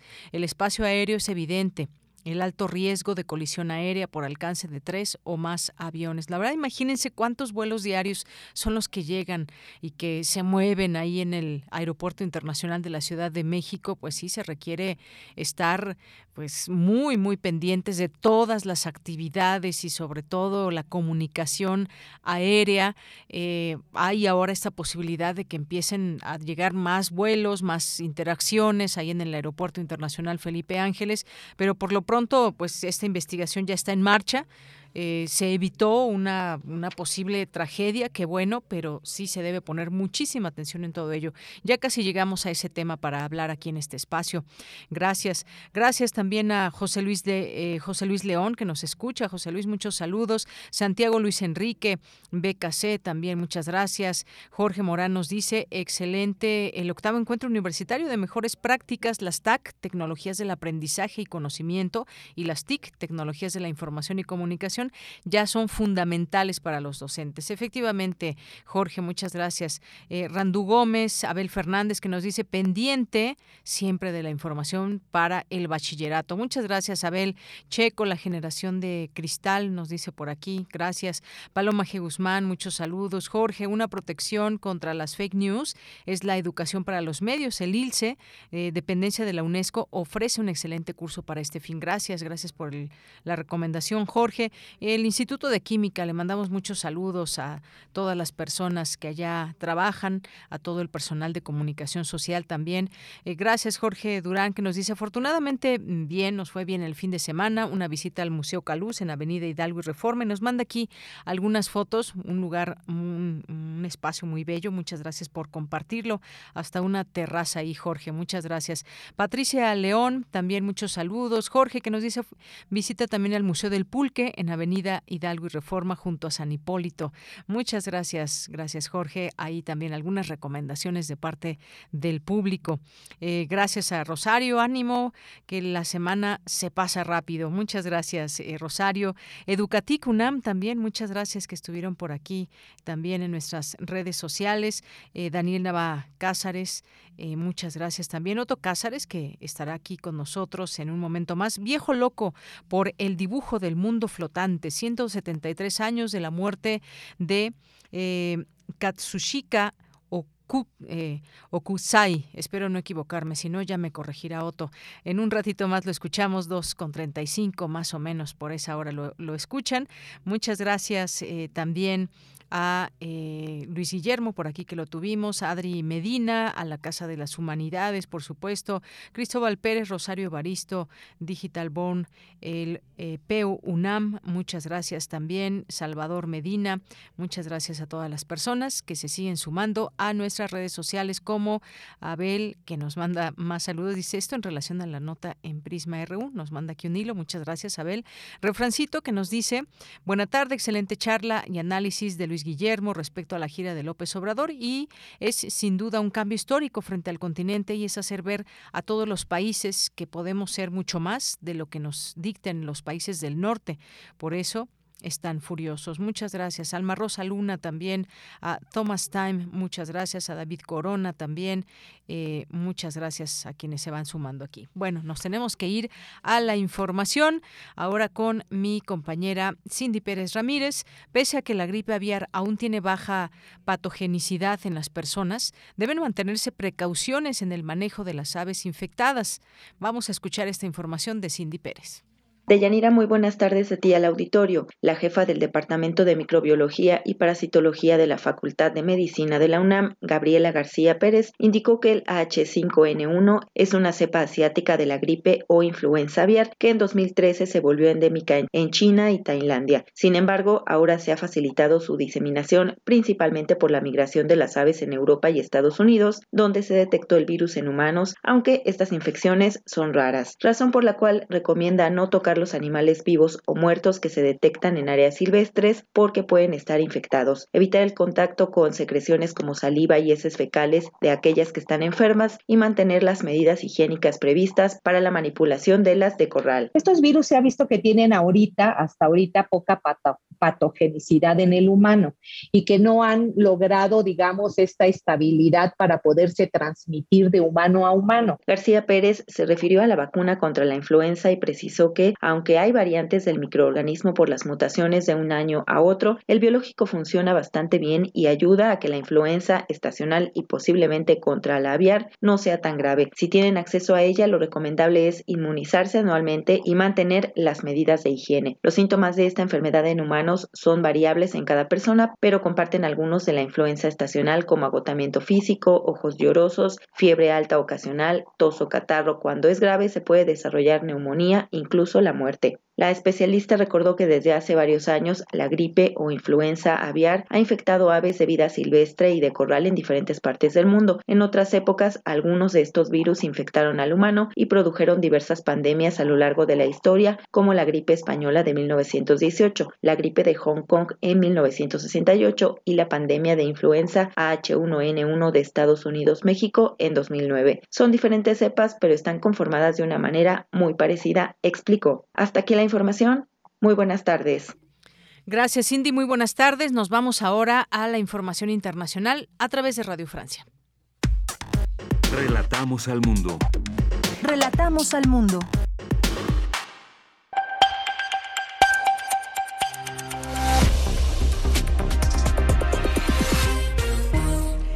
Radio Francia Internacional les acompaña con su realización a cargo de Vanessa Letron. Comenzamos con un rápido resumen de la actualidad internacional de este lunes 9 de mayo. Carmele Gallubo. Rusia conmemora hoy la victoria soviética de 1945 sobre la Alemania nazi, la ocasión para el presidente Putin de justificar de nuevo la invasión rusa a Ucrania. En un discurso ante los miles de soldados que han participado en el desfile de la Plaza Roja en Moscú, Putin calificó la intervención rusa de respuesta preventiva, la única posible ante la amenaza que constituye la vecina Ucrania, ha dicho Putin, y el presidente ruso aprovechó para dirigirse a sus soldados con alusiones a la Segunda Guerra Mundial. Ahora me dirijo a nuestras Fuerzas Armadas y a las milicias del Donbass. Estás luchando por tu patria, por su futuro, para que nadie olvide las lecciones de la Segunda Guerra Mundial, para que no haya lugar en el mundo para verdugos y nazis. Putin nunca logrará acabar con vuestro espíritu de libertad. Palabras de Charles Michel en Odessa. El presidente del Consejo Europeo está hoy en ese estratégico puerto ucraniano en el Mar Negro, donde, por cierto, tuvo que ponerse a resguardo cuando los misiles volvieron a impactar en esa región de Odessa.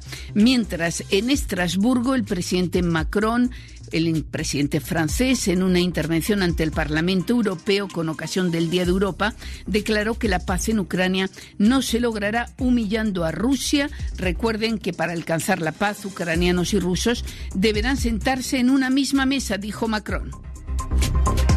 En Filipinas, el hijo del exdictador Ferdinand Marcos se encamina a una victoria aplastante en la elección presidencial, según un primer recuento oficial de votos. Marcos Jr recibió más del doble de votos que su principal oponente, la actual vicepresidenta Leni Robredo, según el conteo de la mitad de los colegios electorales. Y en Sri Lanka, el primer ministro Mahinda Rayapaksa ha presentado su dimisión a raíz de los violentos sucesos registrados hoy en la capital Colombo, donde se ha decretado el toque de queda. La policía intervino después de que partidarios del gobierno desbordaran a las fuerzas de seguridad, intentando destruir los campamentos de miles de manifestantes. Porque tu opinión es importante, síguenos en nuestras redes sociales, en Facebook como Prisma RU y en Twitter como arroba PrismaRU. Bien, continuamos, dos de la tarde con 19 minutos. Vamos a platicar ahora de este incidente que se dio entre dos aviones de la empresa Volaris ahí en el Aeropuerto Internacional de la Ciudad de México. La cosa no pasó a mayores, no hubo una situación que lamentar.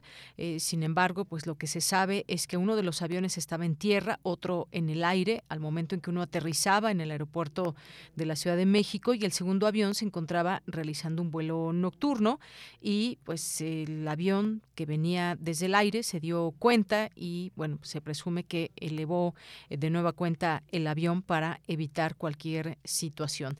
Esto ha derivado en varias eh, situaciones. Una de, ella, una de ellas es la renuncia del director eh, general de Servicios a la Navegación en el Espacio Aéreo Mexicano, Víctor Manuel Hernández Sandoval, y hay una respuesta también por parte del presidente en torno a esta situación de que no hay peligro con el rediseño del espacio aéreo, además de que los controladores aéreos son muy buenos.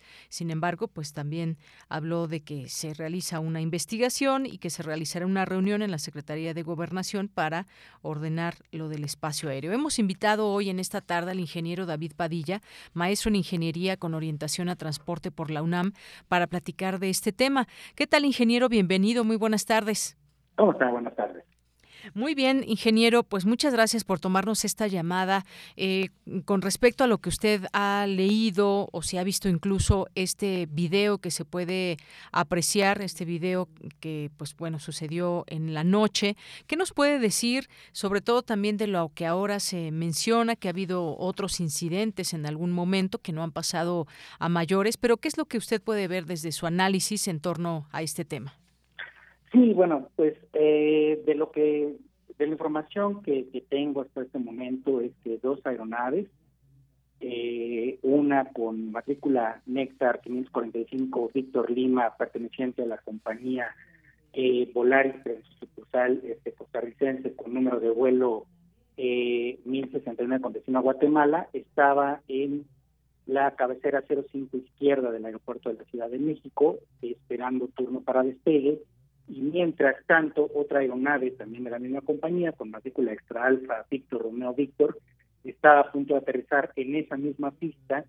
Esto fue aproximadamente a las 8.56 de la noche del pasado eh, sábado. Entonces, eh, bueno, debido a esta situación, el comandante de la aeronave del, eh, del vuelo procedente de Mazatlán toma la prudente decisión de, de irse al aire para evitar una colisión.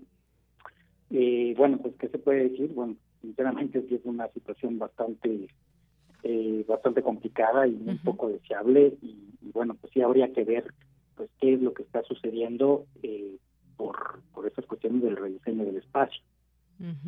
Eh, ¿Qué significa este rediseño del espacio? Es decir, eh, ¿tiene que ver con cómo se van adecuando los, los vuelos de llegada, de salida? ¿Qué significa este rediseño, ingeniero? Bien, el rediseño eh, lo que significa es lo siguiente. Desde marzo del año pasado hubo un cambio en la navegación, en los métodos de navegación del espacio aéreo del Valle de México en el cual ahora se utiliza una técnica de navegación que se llama PBN o, navegación basada en desempeño de performancia, que consiste fundamentalmente en el uso de tres tipos de instrumentos para poder navegar, los instrumentos de radionavegación, eh, navegación satelital y navegación inercial, que en conjunto permiten hacer una, una navegación mucho más precisa, con trayectorias mucho más eh, eh, pues precisas en cuanto a, la ruta prefijada por todas estas eh, nuevas ayudas. ¿Cuál es la ventaja de este tipo de navegación?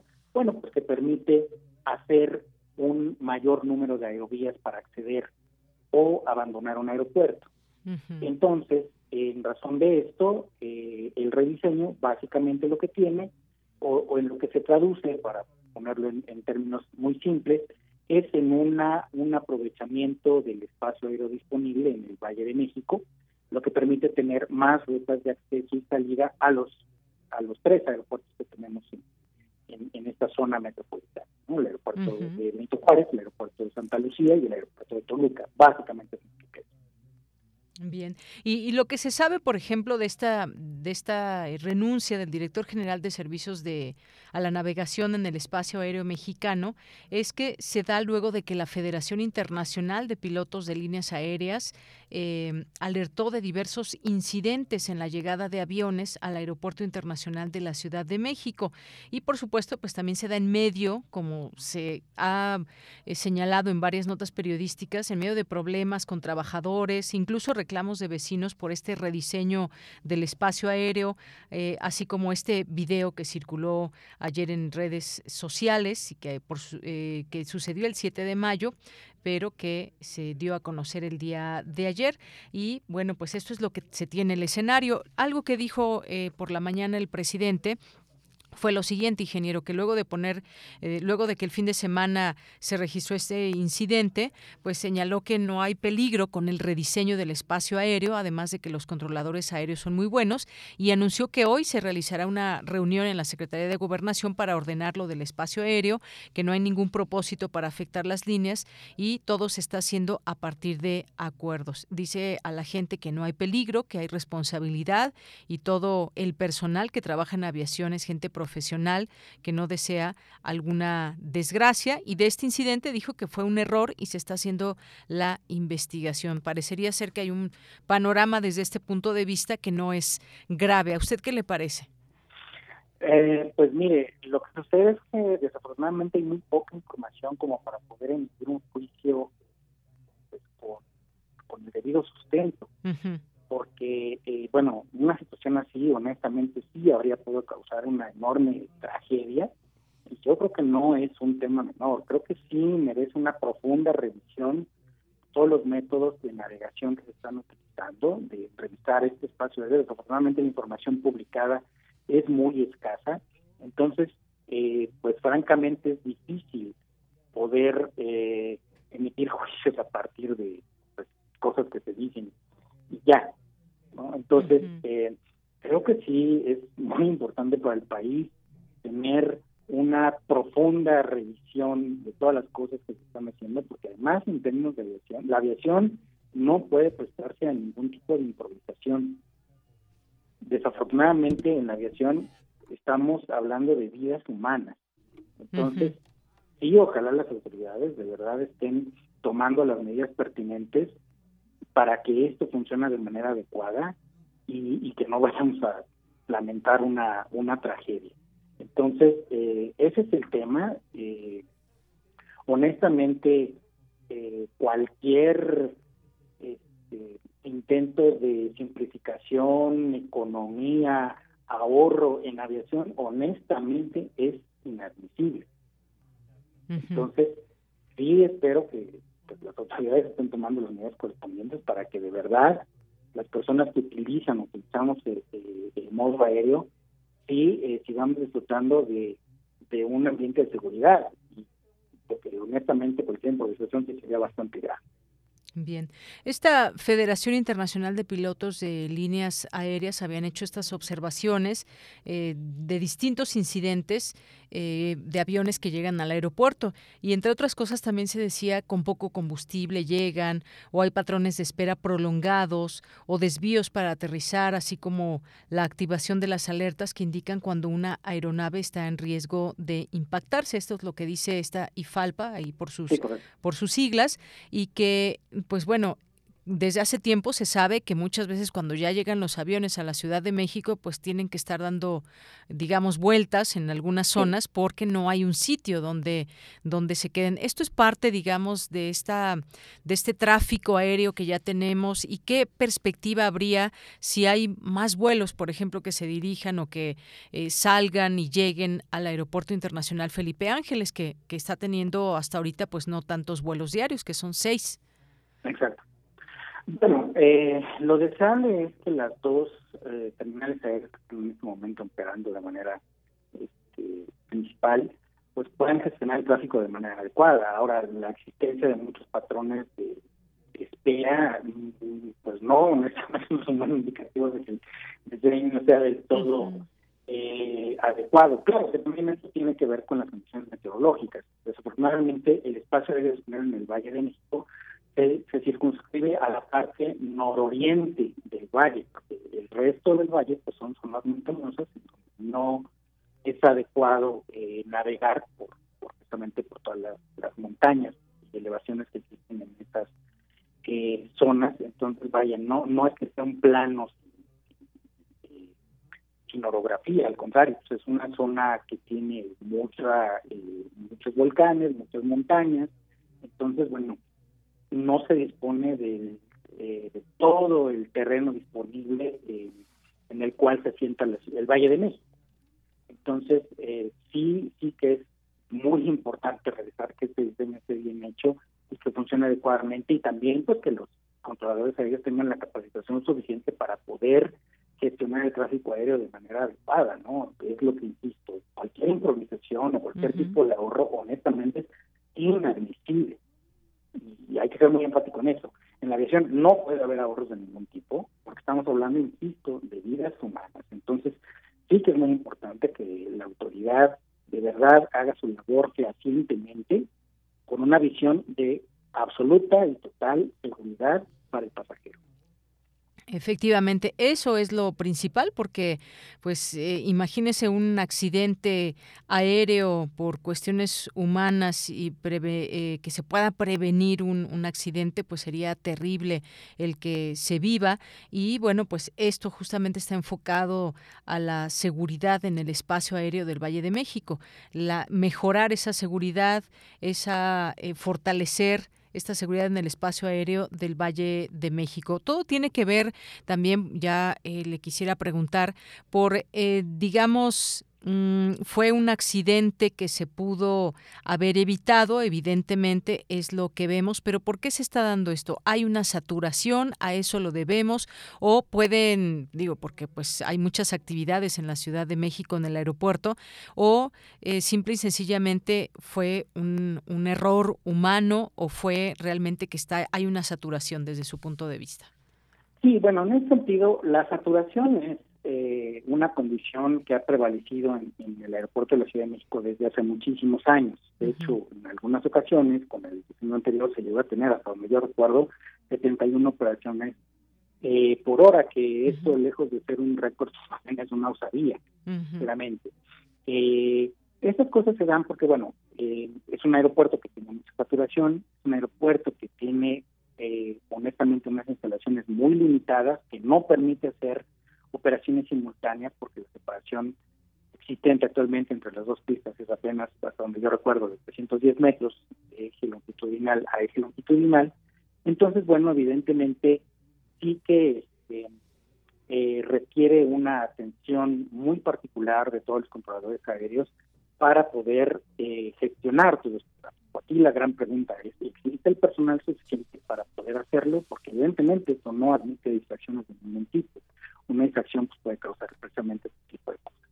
Entonces, esa es la gran pregunta y a mí, a mí me parece que la autoridad tiene que responder eh, solventemente estas cosas eh, y no decir que todo está muy bien y que no pasa nada. No, yo creo que sí puede pasar. Entonces, eh, habría que ver, habrá que ver y exigir que las cosas se hagan adecuadamente. Muy bien, pues con eso nos quedamos. Eh, dejamos ese mensaje, más allá de que estas investigaciones nos den cuenta de lo que realmente sucedió en este incidente, qué fue lo que pasó, porque se dio una indicación que no era la correcta y que ponía en riesgo a, pues a quienes estuvieran eh, eh, en esta llegada. No sé si el otro avión que estaba detenido, que estaba en tierra, había gente o no en él, pero pues el que venía evidentemente pues venía con, con, personas, no sé tampoco cuántas, ojalá que se nos dé una información muy clara a todo esto. Y como usted bien dice, la autoridad tiene que responder, ser clara, eh, tiene que haber personal suficiente y preparado, agregaría yo en esto, porque estamos hablando de operaciones en donde está involucrada mucha gente e incluso también pues las propias empresas, nadie va a querer eh, volar en una u otra aerolínea que tenga algunos eh, problemas o que se haya dado alguna situación, que evidentemente también deslindar responsabilidades será importante en todo esto. Sí, así es. Sí, no, definitivamente, igual me vamos a agregar un poco, un, poco más de información. No no han dado información sobre el número de pasajeros que a bordo de cada aeronave, nada más vale la pena comentar que los dos aviones involucrados eh, tienen capacidad para 170 pasajeros aproximadamente. Entonces, pues vamos a pensar que fueran 150 personas a bordo de cada aeronave, habría 300 personas al menos, más, más las tripulaciones involucradas en una situación de este tipo. Eh, es eh, eh, importante que, que, bueno, que nos van a conocer qué, qué fue lo que sucedió exactamente, porque fue una gravísima infección y bueno, gracias al comandante del vuelo que venía atravesando, eh, una tragedia que ya incluso ahora hay, escuché por ahí algunos testimonios que ya están dando de las personas que venían en el avión en el aire y que sabían que algo estaba pasando, que no se informó claramente en ese momento, pero pues algo sabían que estaba sucediendo. Así que pues esperaremos la información oficial que surge en este sentido, que derive de la investigación. Por lo pronto, esta renuncia que ya comentábamos y pues estamos ahí atentos a ver qué es lo que finalmente se da cuenta sobre este incidente. Ingeniero, muchas gracias por estar con nosotros. No, de qué gracias a ustedes. Hasta luego, muy buenas tardes. Hasta luego, buenas tardes. Fue el ingeniero David Padilla, maestro en ingeniería con orientación a transporte por la UNAM y este incidente en el Aeropuerto Internacional de la Ciudad de México el 7 el pasado 7 de mayo. Continuamos. Prisma RU. Relatamos al mundo.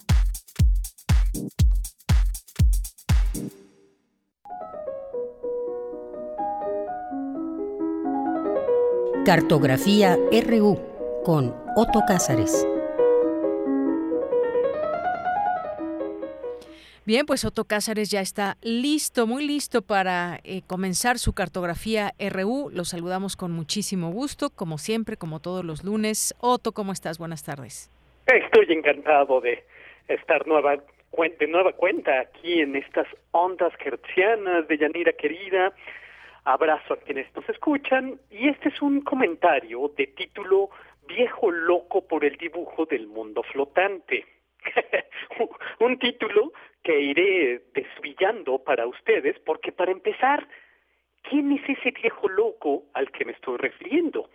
Bueno, pues mañana, 10 de mayo, se cumplirán 173 años de la muerte de este viejo loco, Katsushika Okusai, que murió a los 89 años, una edad en la que dijo estaba apenas comenzando a comprender algo acerca de lo suyo, que era el dibujo y la pintura. Fíjense cómo todos los aspectos de la cultura están relacionados. El poeta mexicano Juan, eh, José Juan Tablada tuvo una obsesión por Japón. Escribió un libro sobre Hiroshige, que es otro de los grandes artistas japoneses, contemporáneo de Okusai, el viejo loco del que estoy hablando. El libro de poesía de, José Juan Tablada tiene por título Hiroshige, el pintor de la nieve y la lluvia, de la poesía y de la luna. Pero en su libro de memorias, José Juan Tablada en El País del Sol, así se llama su libro, cuenta que cuando Okusai fue ante un editor para publicar algunos de sus grabados, le pidió que lo publicara con un seudónimo. Y el seudónimo era El viejo loco por el dibujo.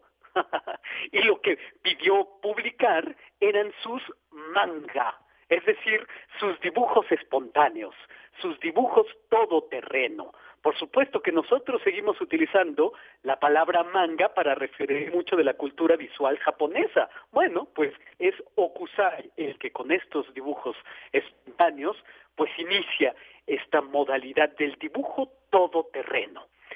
Volviendo al, a la anécdota contada por, eh, José, eh, por Tablada, hay que decir que Tablada fue el encargado de organizar la primera exposición de Okusai en México, una exposición que organizó en 1937 en el Palacio de Bellas Artes. Voy a decirles algo acerca de la época de Okusai. Okusai, el viejo loco por el dibujo, pertenece a la escuela del ukiyo-e, es decir, a la escuela de pintura del mundo flotante que es el equivalente japonés del romanticismo occidental, porque este periodo del ukiyo-e es un periodo estilístico que retrata la vida prostibularia en las barriadas de Edo, es decir, las barriadas de Tokio. Aparecen en eh, esta época representaciones cuasi felinianas de geishas, de actorcillos, trupés de truanes muy divertidos e ingeniosos, actores de kabuki, bailarines, aparecen también representaciones de escenas eróticas, pornográficas incluso. Eh, en otras ocasiones se representan leyendas populares y contrastado con todos estos temas, siempre aparecen paisajes, fenómenos atmosféricos, lluvias, noches, relámpagos. Hay algo muy interesante y es que ukiyo es una palabra que significa mundo efímero, mundo que pasa. Por lo tanto, como respuesta está este carpe diem japonés que dice aprovechemos el tiempo, bailemos, cantemos en francachela, que esto pasará. En la época de la que estoy hablando, que es siglo XVIII y parte del siglo XIX, hubo un artista del mundo flotante, un relámpago de vida cortísima y relampagueante producción de nombre Toshusai Sharaku, que es algo así como el Van Gogh japonés, porque también Sharaku fue malogrado, se disolvió en el vapor de la historia, Sharaku desaparece del mapa de la historia, pero tiene una producción muy interesante, Sharaku. No obstante, los artistas Utamaro, Hiroshige y Okusai, precisamente de quienes estamos, de quienes estamos hablando, formaron la divina trinidad del ukiyo-e y fueron los maestros imbatibles de una técnica china del siglo IX que se utilizaba para la decoración de libros, la silografía a color. La silografía a color se realiza en planchas de madera en las que el dibujante realiza incisiones en la superficie ayudado por el sentido de la beta. Este dibujo incidido en la madera recibe la tinta en la superficie para después ser estampado. Las variaciones cromáticas en la silografía se logra a través de varias planchas que sumadas en el estampado dan la variedad tonal. La silografía, como he dicho, es una invención china, pero es una técnica que utilizaron occidentales con gran maestría. Hans Holbein, por ejemplo, en su serie La danza de la muerte, Durero, eh, por supuesto, los artistas del ukiyo-e también utilizaron esta técnica china. Y posteriormente, en el siglo XX, los artistas del expresionismo alemán utilizaron la silografía y sobre todo los artistas del taller de gráfica popular en México, derivados de José Guadalupe Posada, Leopoldo Méndez, Adolfo Mejiac, entre otros, eh, para que notemos la raigambre de esta técnica. Cuando hablamos de grabado japonés, también hemos de pensar en la extraordinaria belleza del papel japonés. Y eso explica en buena medida por qué las estampas japonesas llegaron y fascinaron a, los artistas del impresionismo. Las admiraron muchísimo. Edgar Degas, era coleccionista de grabados japoneses, pero también Manet, Van Gogh era un gran entusiasta. Eh, la, eh, la, obra en carteles de Henri de Toulouse-Lautrec se explica en buena medida también por el influjo de los grabados japoneses. En el arte japonés, muchos son los influjos del arte chino, incluso en los temas, incluso en la poesía. Hay un texto del siglo IX, eh, de la época de la dinastía Tang, de título Las 24 categorías de la poesía. Es un libro bellísimo de categorías estéticas que cuenta sus asuntos por pares conceptuales para abarcar por entero a los seres, porque por ejemplo está el primer par, la potencia y la confusión, después la, lo límpido y el influjo, para representar lo aparentemente irrepresentable como brisas, como cantos, o está el par, lo delicado y lo exuberante, la sutilidad y la belleza, que son categorías aptas para representar las cosas muy sutiles, como rayos de luna, lo que se marchita.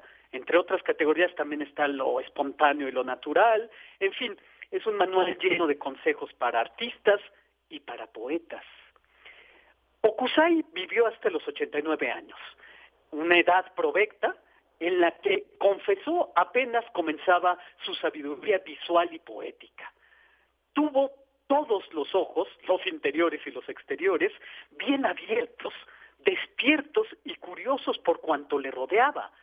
Inventó el manga cuando fue a ver al editor, como he contado. Manga es una palabra que designa dibujos ejecutados sobre el terreno, y yo diría ejecutados sobre todo terreno. E iba buscando motivos por sus dibujos por doquier, como Alberto Durero, que deseando dibujarlo todo, encontró su muerte al ir a dibujar una ballena encallada. Okusai dejó cuadernos repletos de miles de mundos, lo vivo, lo animal, lo vegetal, lo aparentemente inanimado como montañas y pedruscos. Es muy curioso que entre las mil producciones de Okusai hay una gran cantidad de cartas de felicitación de Año Nuevo. Bueno, pues tenía que sacar un poco de dinero por otros modos de producción. Para hacer una decena de obras aceptables es forzoso realizar unos cuantos centenares. La gran ola de Kanagawa es la obra más conocida de Okusai, que pertenece a una serie de 36 pistas del monte Fuji. El Fuji se ve allá a lo lejos, quizás es algo que no hayan reparado los más observadores de ustedes. Y a mí eso es precisamente lo que más me llama la atención de la obra de Okusai, que lo importante ocurre en otra parte. El monte Fuji es el motivo principal, pero queda detrás de la gran ola, o en otro grabado de esta misma serie, el monte Fuji se ve a través de una cisterna. La esfera del interés de Okusai está en lo que no aparece. Su mirada se posa momentáneamente como mariposa en algo y después vuelve a alzar el vuelo hacia, hacia otro aspecto de lo visible o de lo invisible. Me fascina esa sabiduría de Okusai me fascina esta cualidad. Decía el poeta Yeats, y con esto acabo, que la sabiduría no se halla en las estrellas, sino en el espacio vacío que hay entre una estrella y otra. Y con eso nosotros podríamos decir que la sabiduría infinita de Okusai, viejo loco por el dibujo, está no en sus dibujos, sino en el espacio que hay entre un dibujo y otro. Y esto es lo que yo tengo que decir este lunes 9 de mayo de 2022. Bien, Otto, pues muchísimas gracias. Gracias por estar con nosotros aquí en Prisma RU como cada lunes y traernos esta cartografía. Muchísimas gracias. Estoy encantado y hasta el próximo lunes, querida Deyanira y queridos radioescuchas. Claro que sí, un abrazo, Otto. Hasta luego. Hasta luego. Porque tu opinión es importante, síguenos en nuestras redes sociales, en Facebook como Prisma RU y en Twitter como arroba PrismaRU.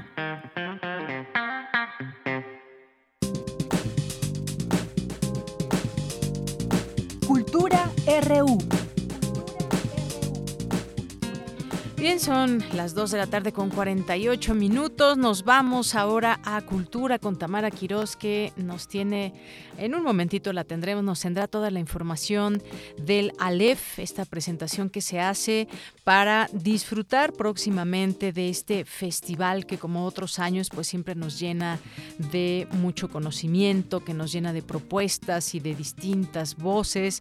Así que pues este año 2022 no será la excepción y desde ya los queremos invitar para que nos acompañen en estas eh, distintas actividades, que ya lo tengan en su agenda muy apartados estos días. Ahorita tendremos todos, todos los detalles en torno a este tema. Así que, pues ya de un momento a otro nos enlazamos con eh, Tamara Quirós.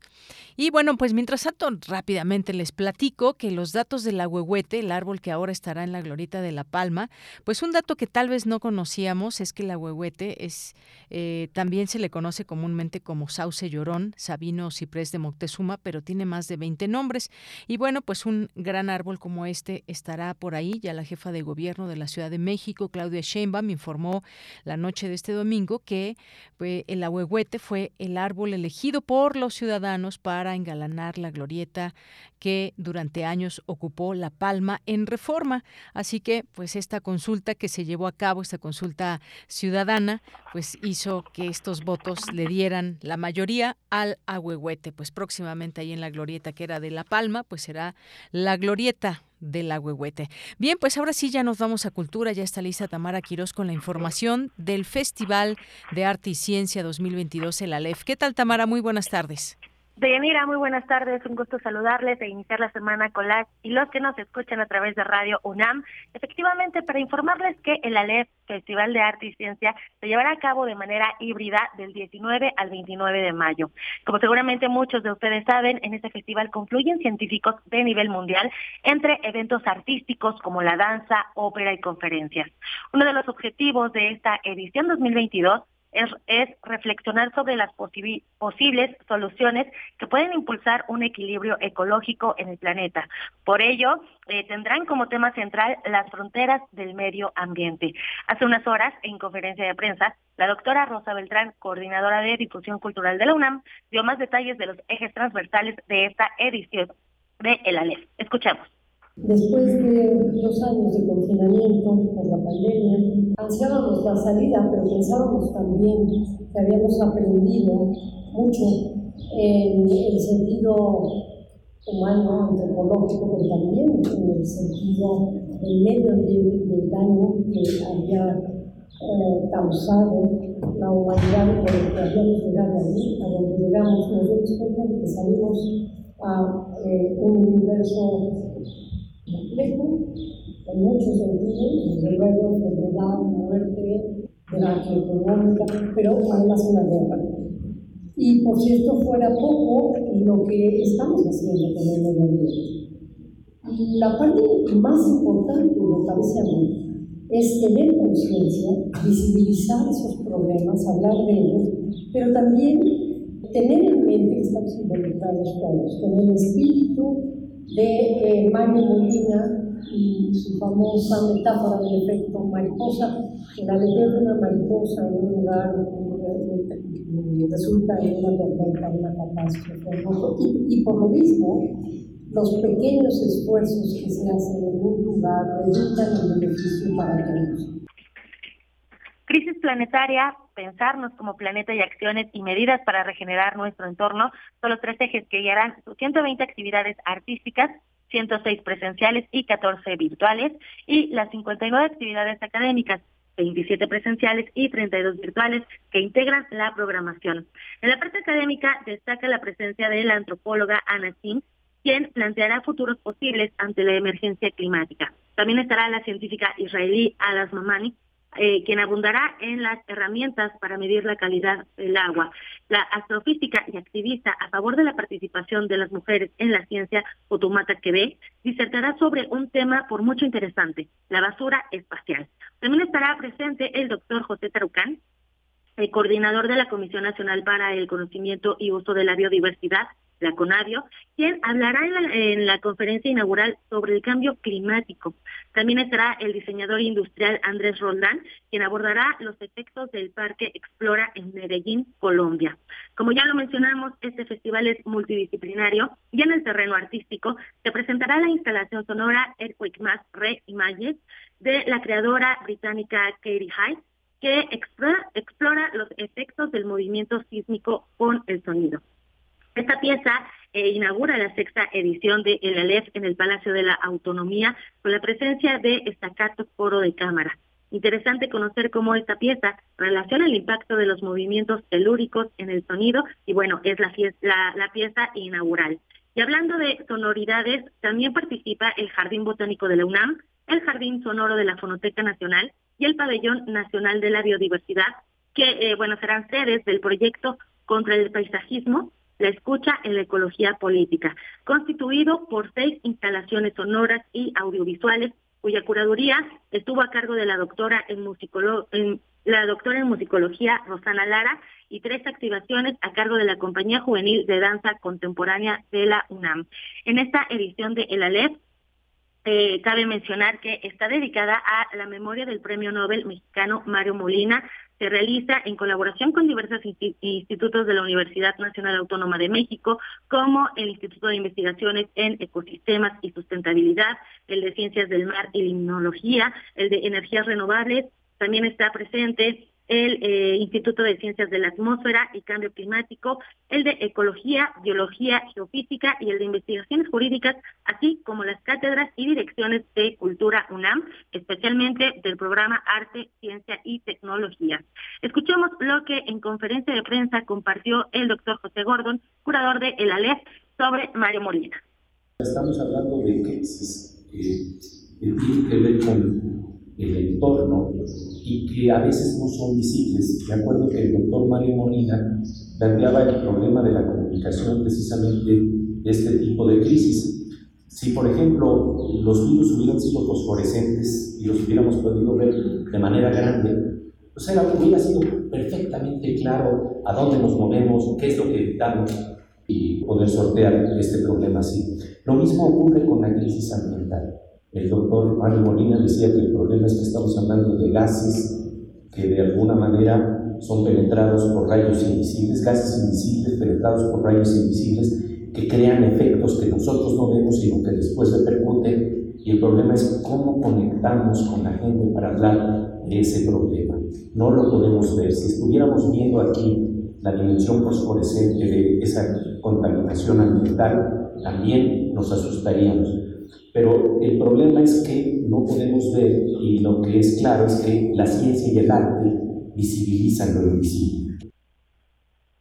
En tres generaciones, los humanos hemos depositado más dióxido de carbono en la atmósfera que en toda la historia de la especie en el planeta eh, somos testigos que hemos puesto en circulación más de 800 millones de carros, las ciudades han ido creciendo sin control y eh, la producción de, plástico también está a la orden del día. Esta semana tuvimos también eh, que se tuvo que aplicar en la Ciudad de México el plan de contingencia ambiental atmosférica. Por eso, en este, en este festival, pues se retoman este tipo de temas que son muy importantes, no solamente a nivel local, sino a nivel mundial, y se estará hablando sobre las posibles Bueno, también otra de las actividades que no se pueden perder es la que se realizará en el Palacio de la Escuela de Medicina, donde se presentará el proyecto multidisciplinario de OM, eh, que es diseño, escena y otras materialidades, que aborda las posibilidades sustentables fibras vegetales, biocuero a base de hongos, eh, biomateriales y materiales sustentables desechos de prendas para la industria textil y de vestuario escénico, así como sus implicaciones en la industria de la moda. Es la primera vez que en el ALEP se incorpora el ámbito del diseño en la moda y eh, en este aspecto textil estará presente Evo Sotelo, directora de danza UNAM, y Gerardo Kleinburg, eh, quienes tendrán una charla con los diseñadores que formarán parte de la pasarela y que hablarán más acerca de esos diseños de fibras eh, sustentables vegetales. También el cine estará presente en el ALEP. Se estrenarán 12 piezas cinematográficas para plantear cómo se puede interpretar fenómenos muy diversos diversos que tienen que ver con el cambio climático. Se estrenarán en las salas de la UNAM, del Centro Cultural Universitario y luego pasarán por TED UNAM. Eh, todas las actividades estarán también disponibles a través de las redes sociodigitales de Cultura UNAM, así que los invitamos a seguir esta sexta edición de El Alep. Tenemos una cita del 19 al 29 de mayo de 2022. Pueden seguir también la página eh, oficial para que tengan más eh, a detalle cada una de las actividades, son varias y bueno, también hay una gran eh, diversidad de, temas. El ALEF, Festival de Arte y Ciencia, se lleva a cabo, ya les comentaba, del 19 al 29 de mayo. Con esto llegamos al final de Yanira, regreso contigo. Muchas gracias, gracias Tamara por toda esta información. La verdad es que como siempre muy rico este programa que nos ofrece el ALEF durante estos días del 19 al 29 eh, de mayo y que ya estaremos eh, disfrutando y ojalá que también nuestro público sea parte de todas estas actividades. Ya nos decías muy claramente pues todos eh, parte de estos temas y además pues invitarnos a una reflexión general en torno a temas como el cambio climático, cómo conectamos, eh, decía Pepe Gordon, para solucionar problemas ambientales desde la ciencia y el arte. Hay esa posibilidad, por supuesto, también de ponerla en la mesa a través de el ALEF. Así que seremos parte, por supuesto, de este evento con esas participaciones como escuchas, como eh, personas interesadas también en el entorno. Muchas gracias a Tamara Quirós. Y bueno, pues ya prácticamente estamos llegando al final de la emisión. Muchas gracias por su atención, por su disposición de escuchar todos los días este programa Prisma RU, que el próximo 30 de mayo cumplimos seis años ya al aire, lo cual nos da muchísimo gusto que eh, ustedes hagan posible esta, eh, esta y pues este programa, este proyecto que a lo largo de seis años hemos tenido eh, oportunidad y hemos ampliado también nuestro público, gracias a todas y todos ustedes. Así que ya tendremos nuestro programa especial el próximo lunes 30 de, eh, de mayo. Por lo pronto nos despedimos, gracias aquí a Marco, a don Agustín Mulia, a Denis Licea, a Michelle González y aquí en el micrófono a nombre de todo el equipo se despide de Yanira Morán. Que tenga buena tarde, buen provecho y hasta mañana.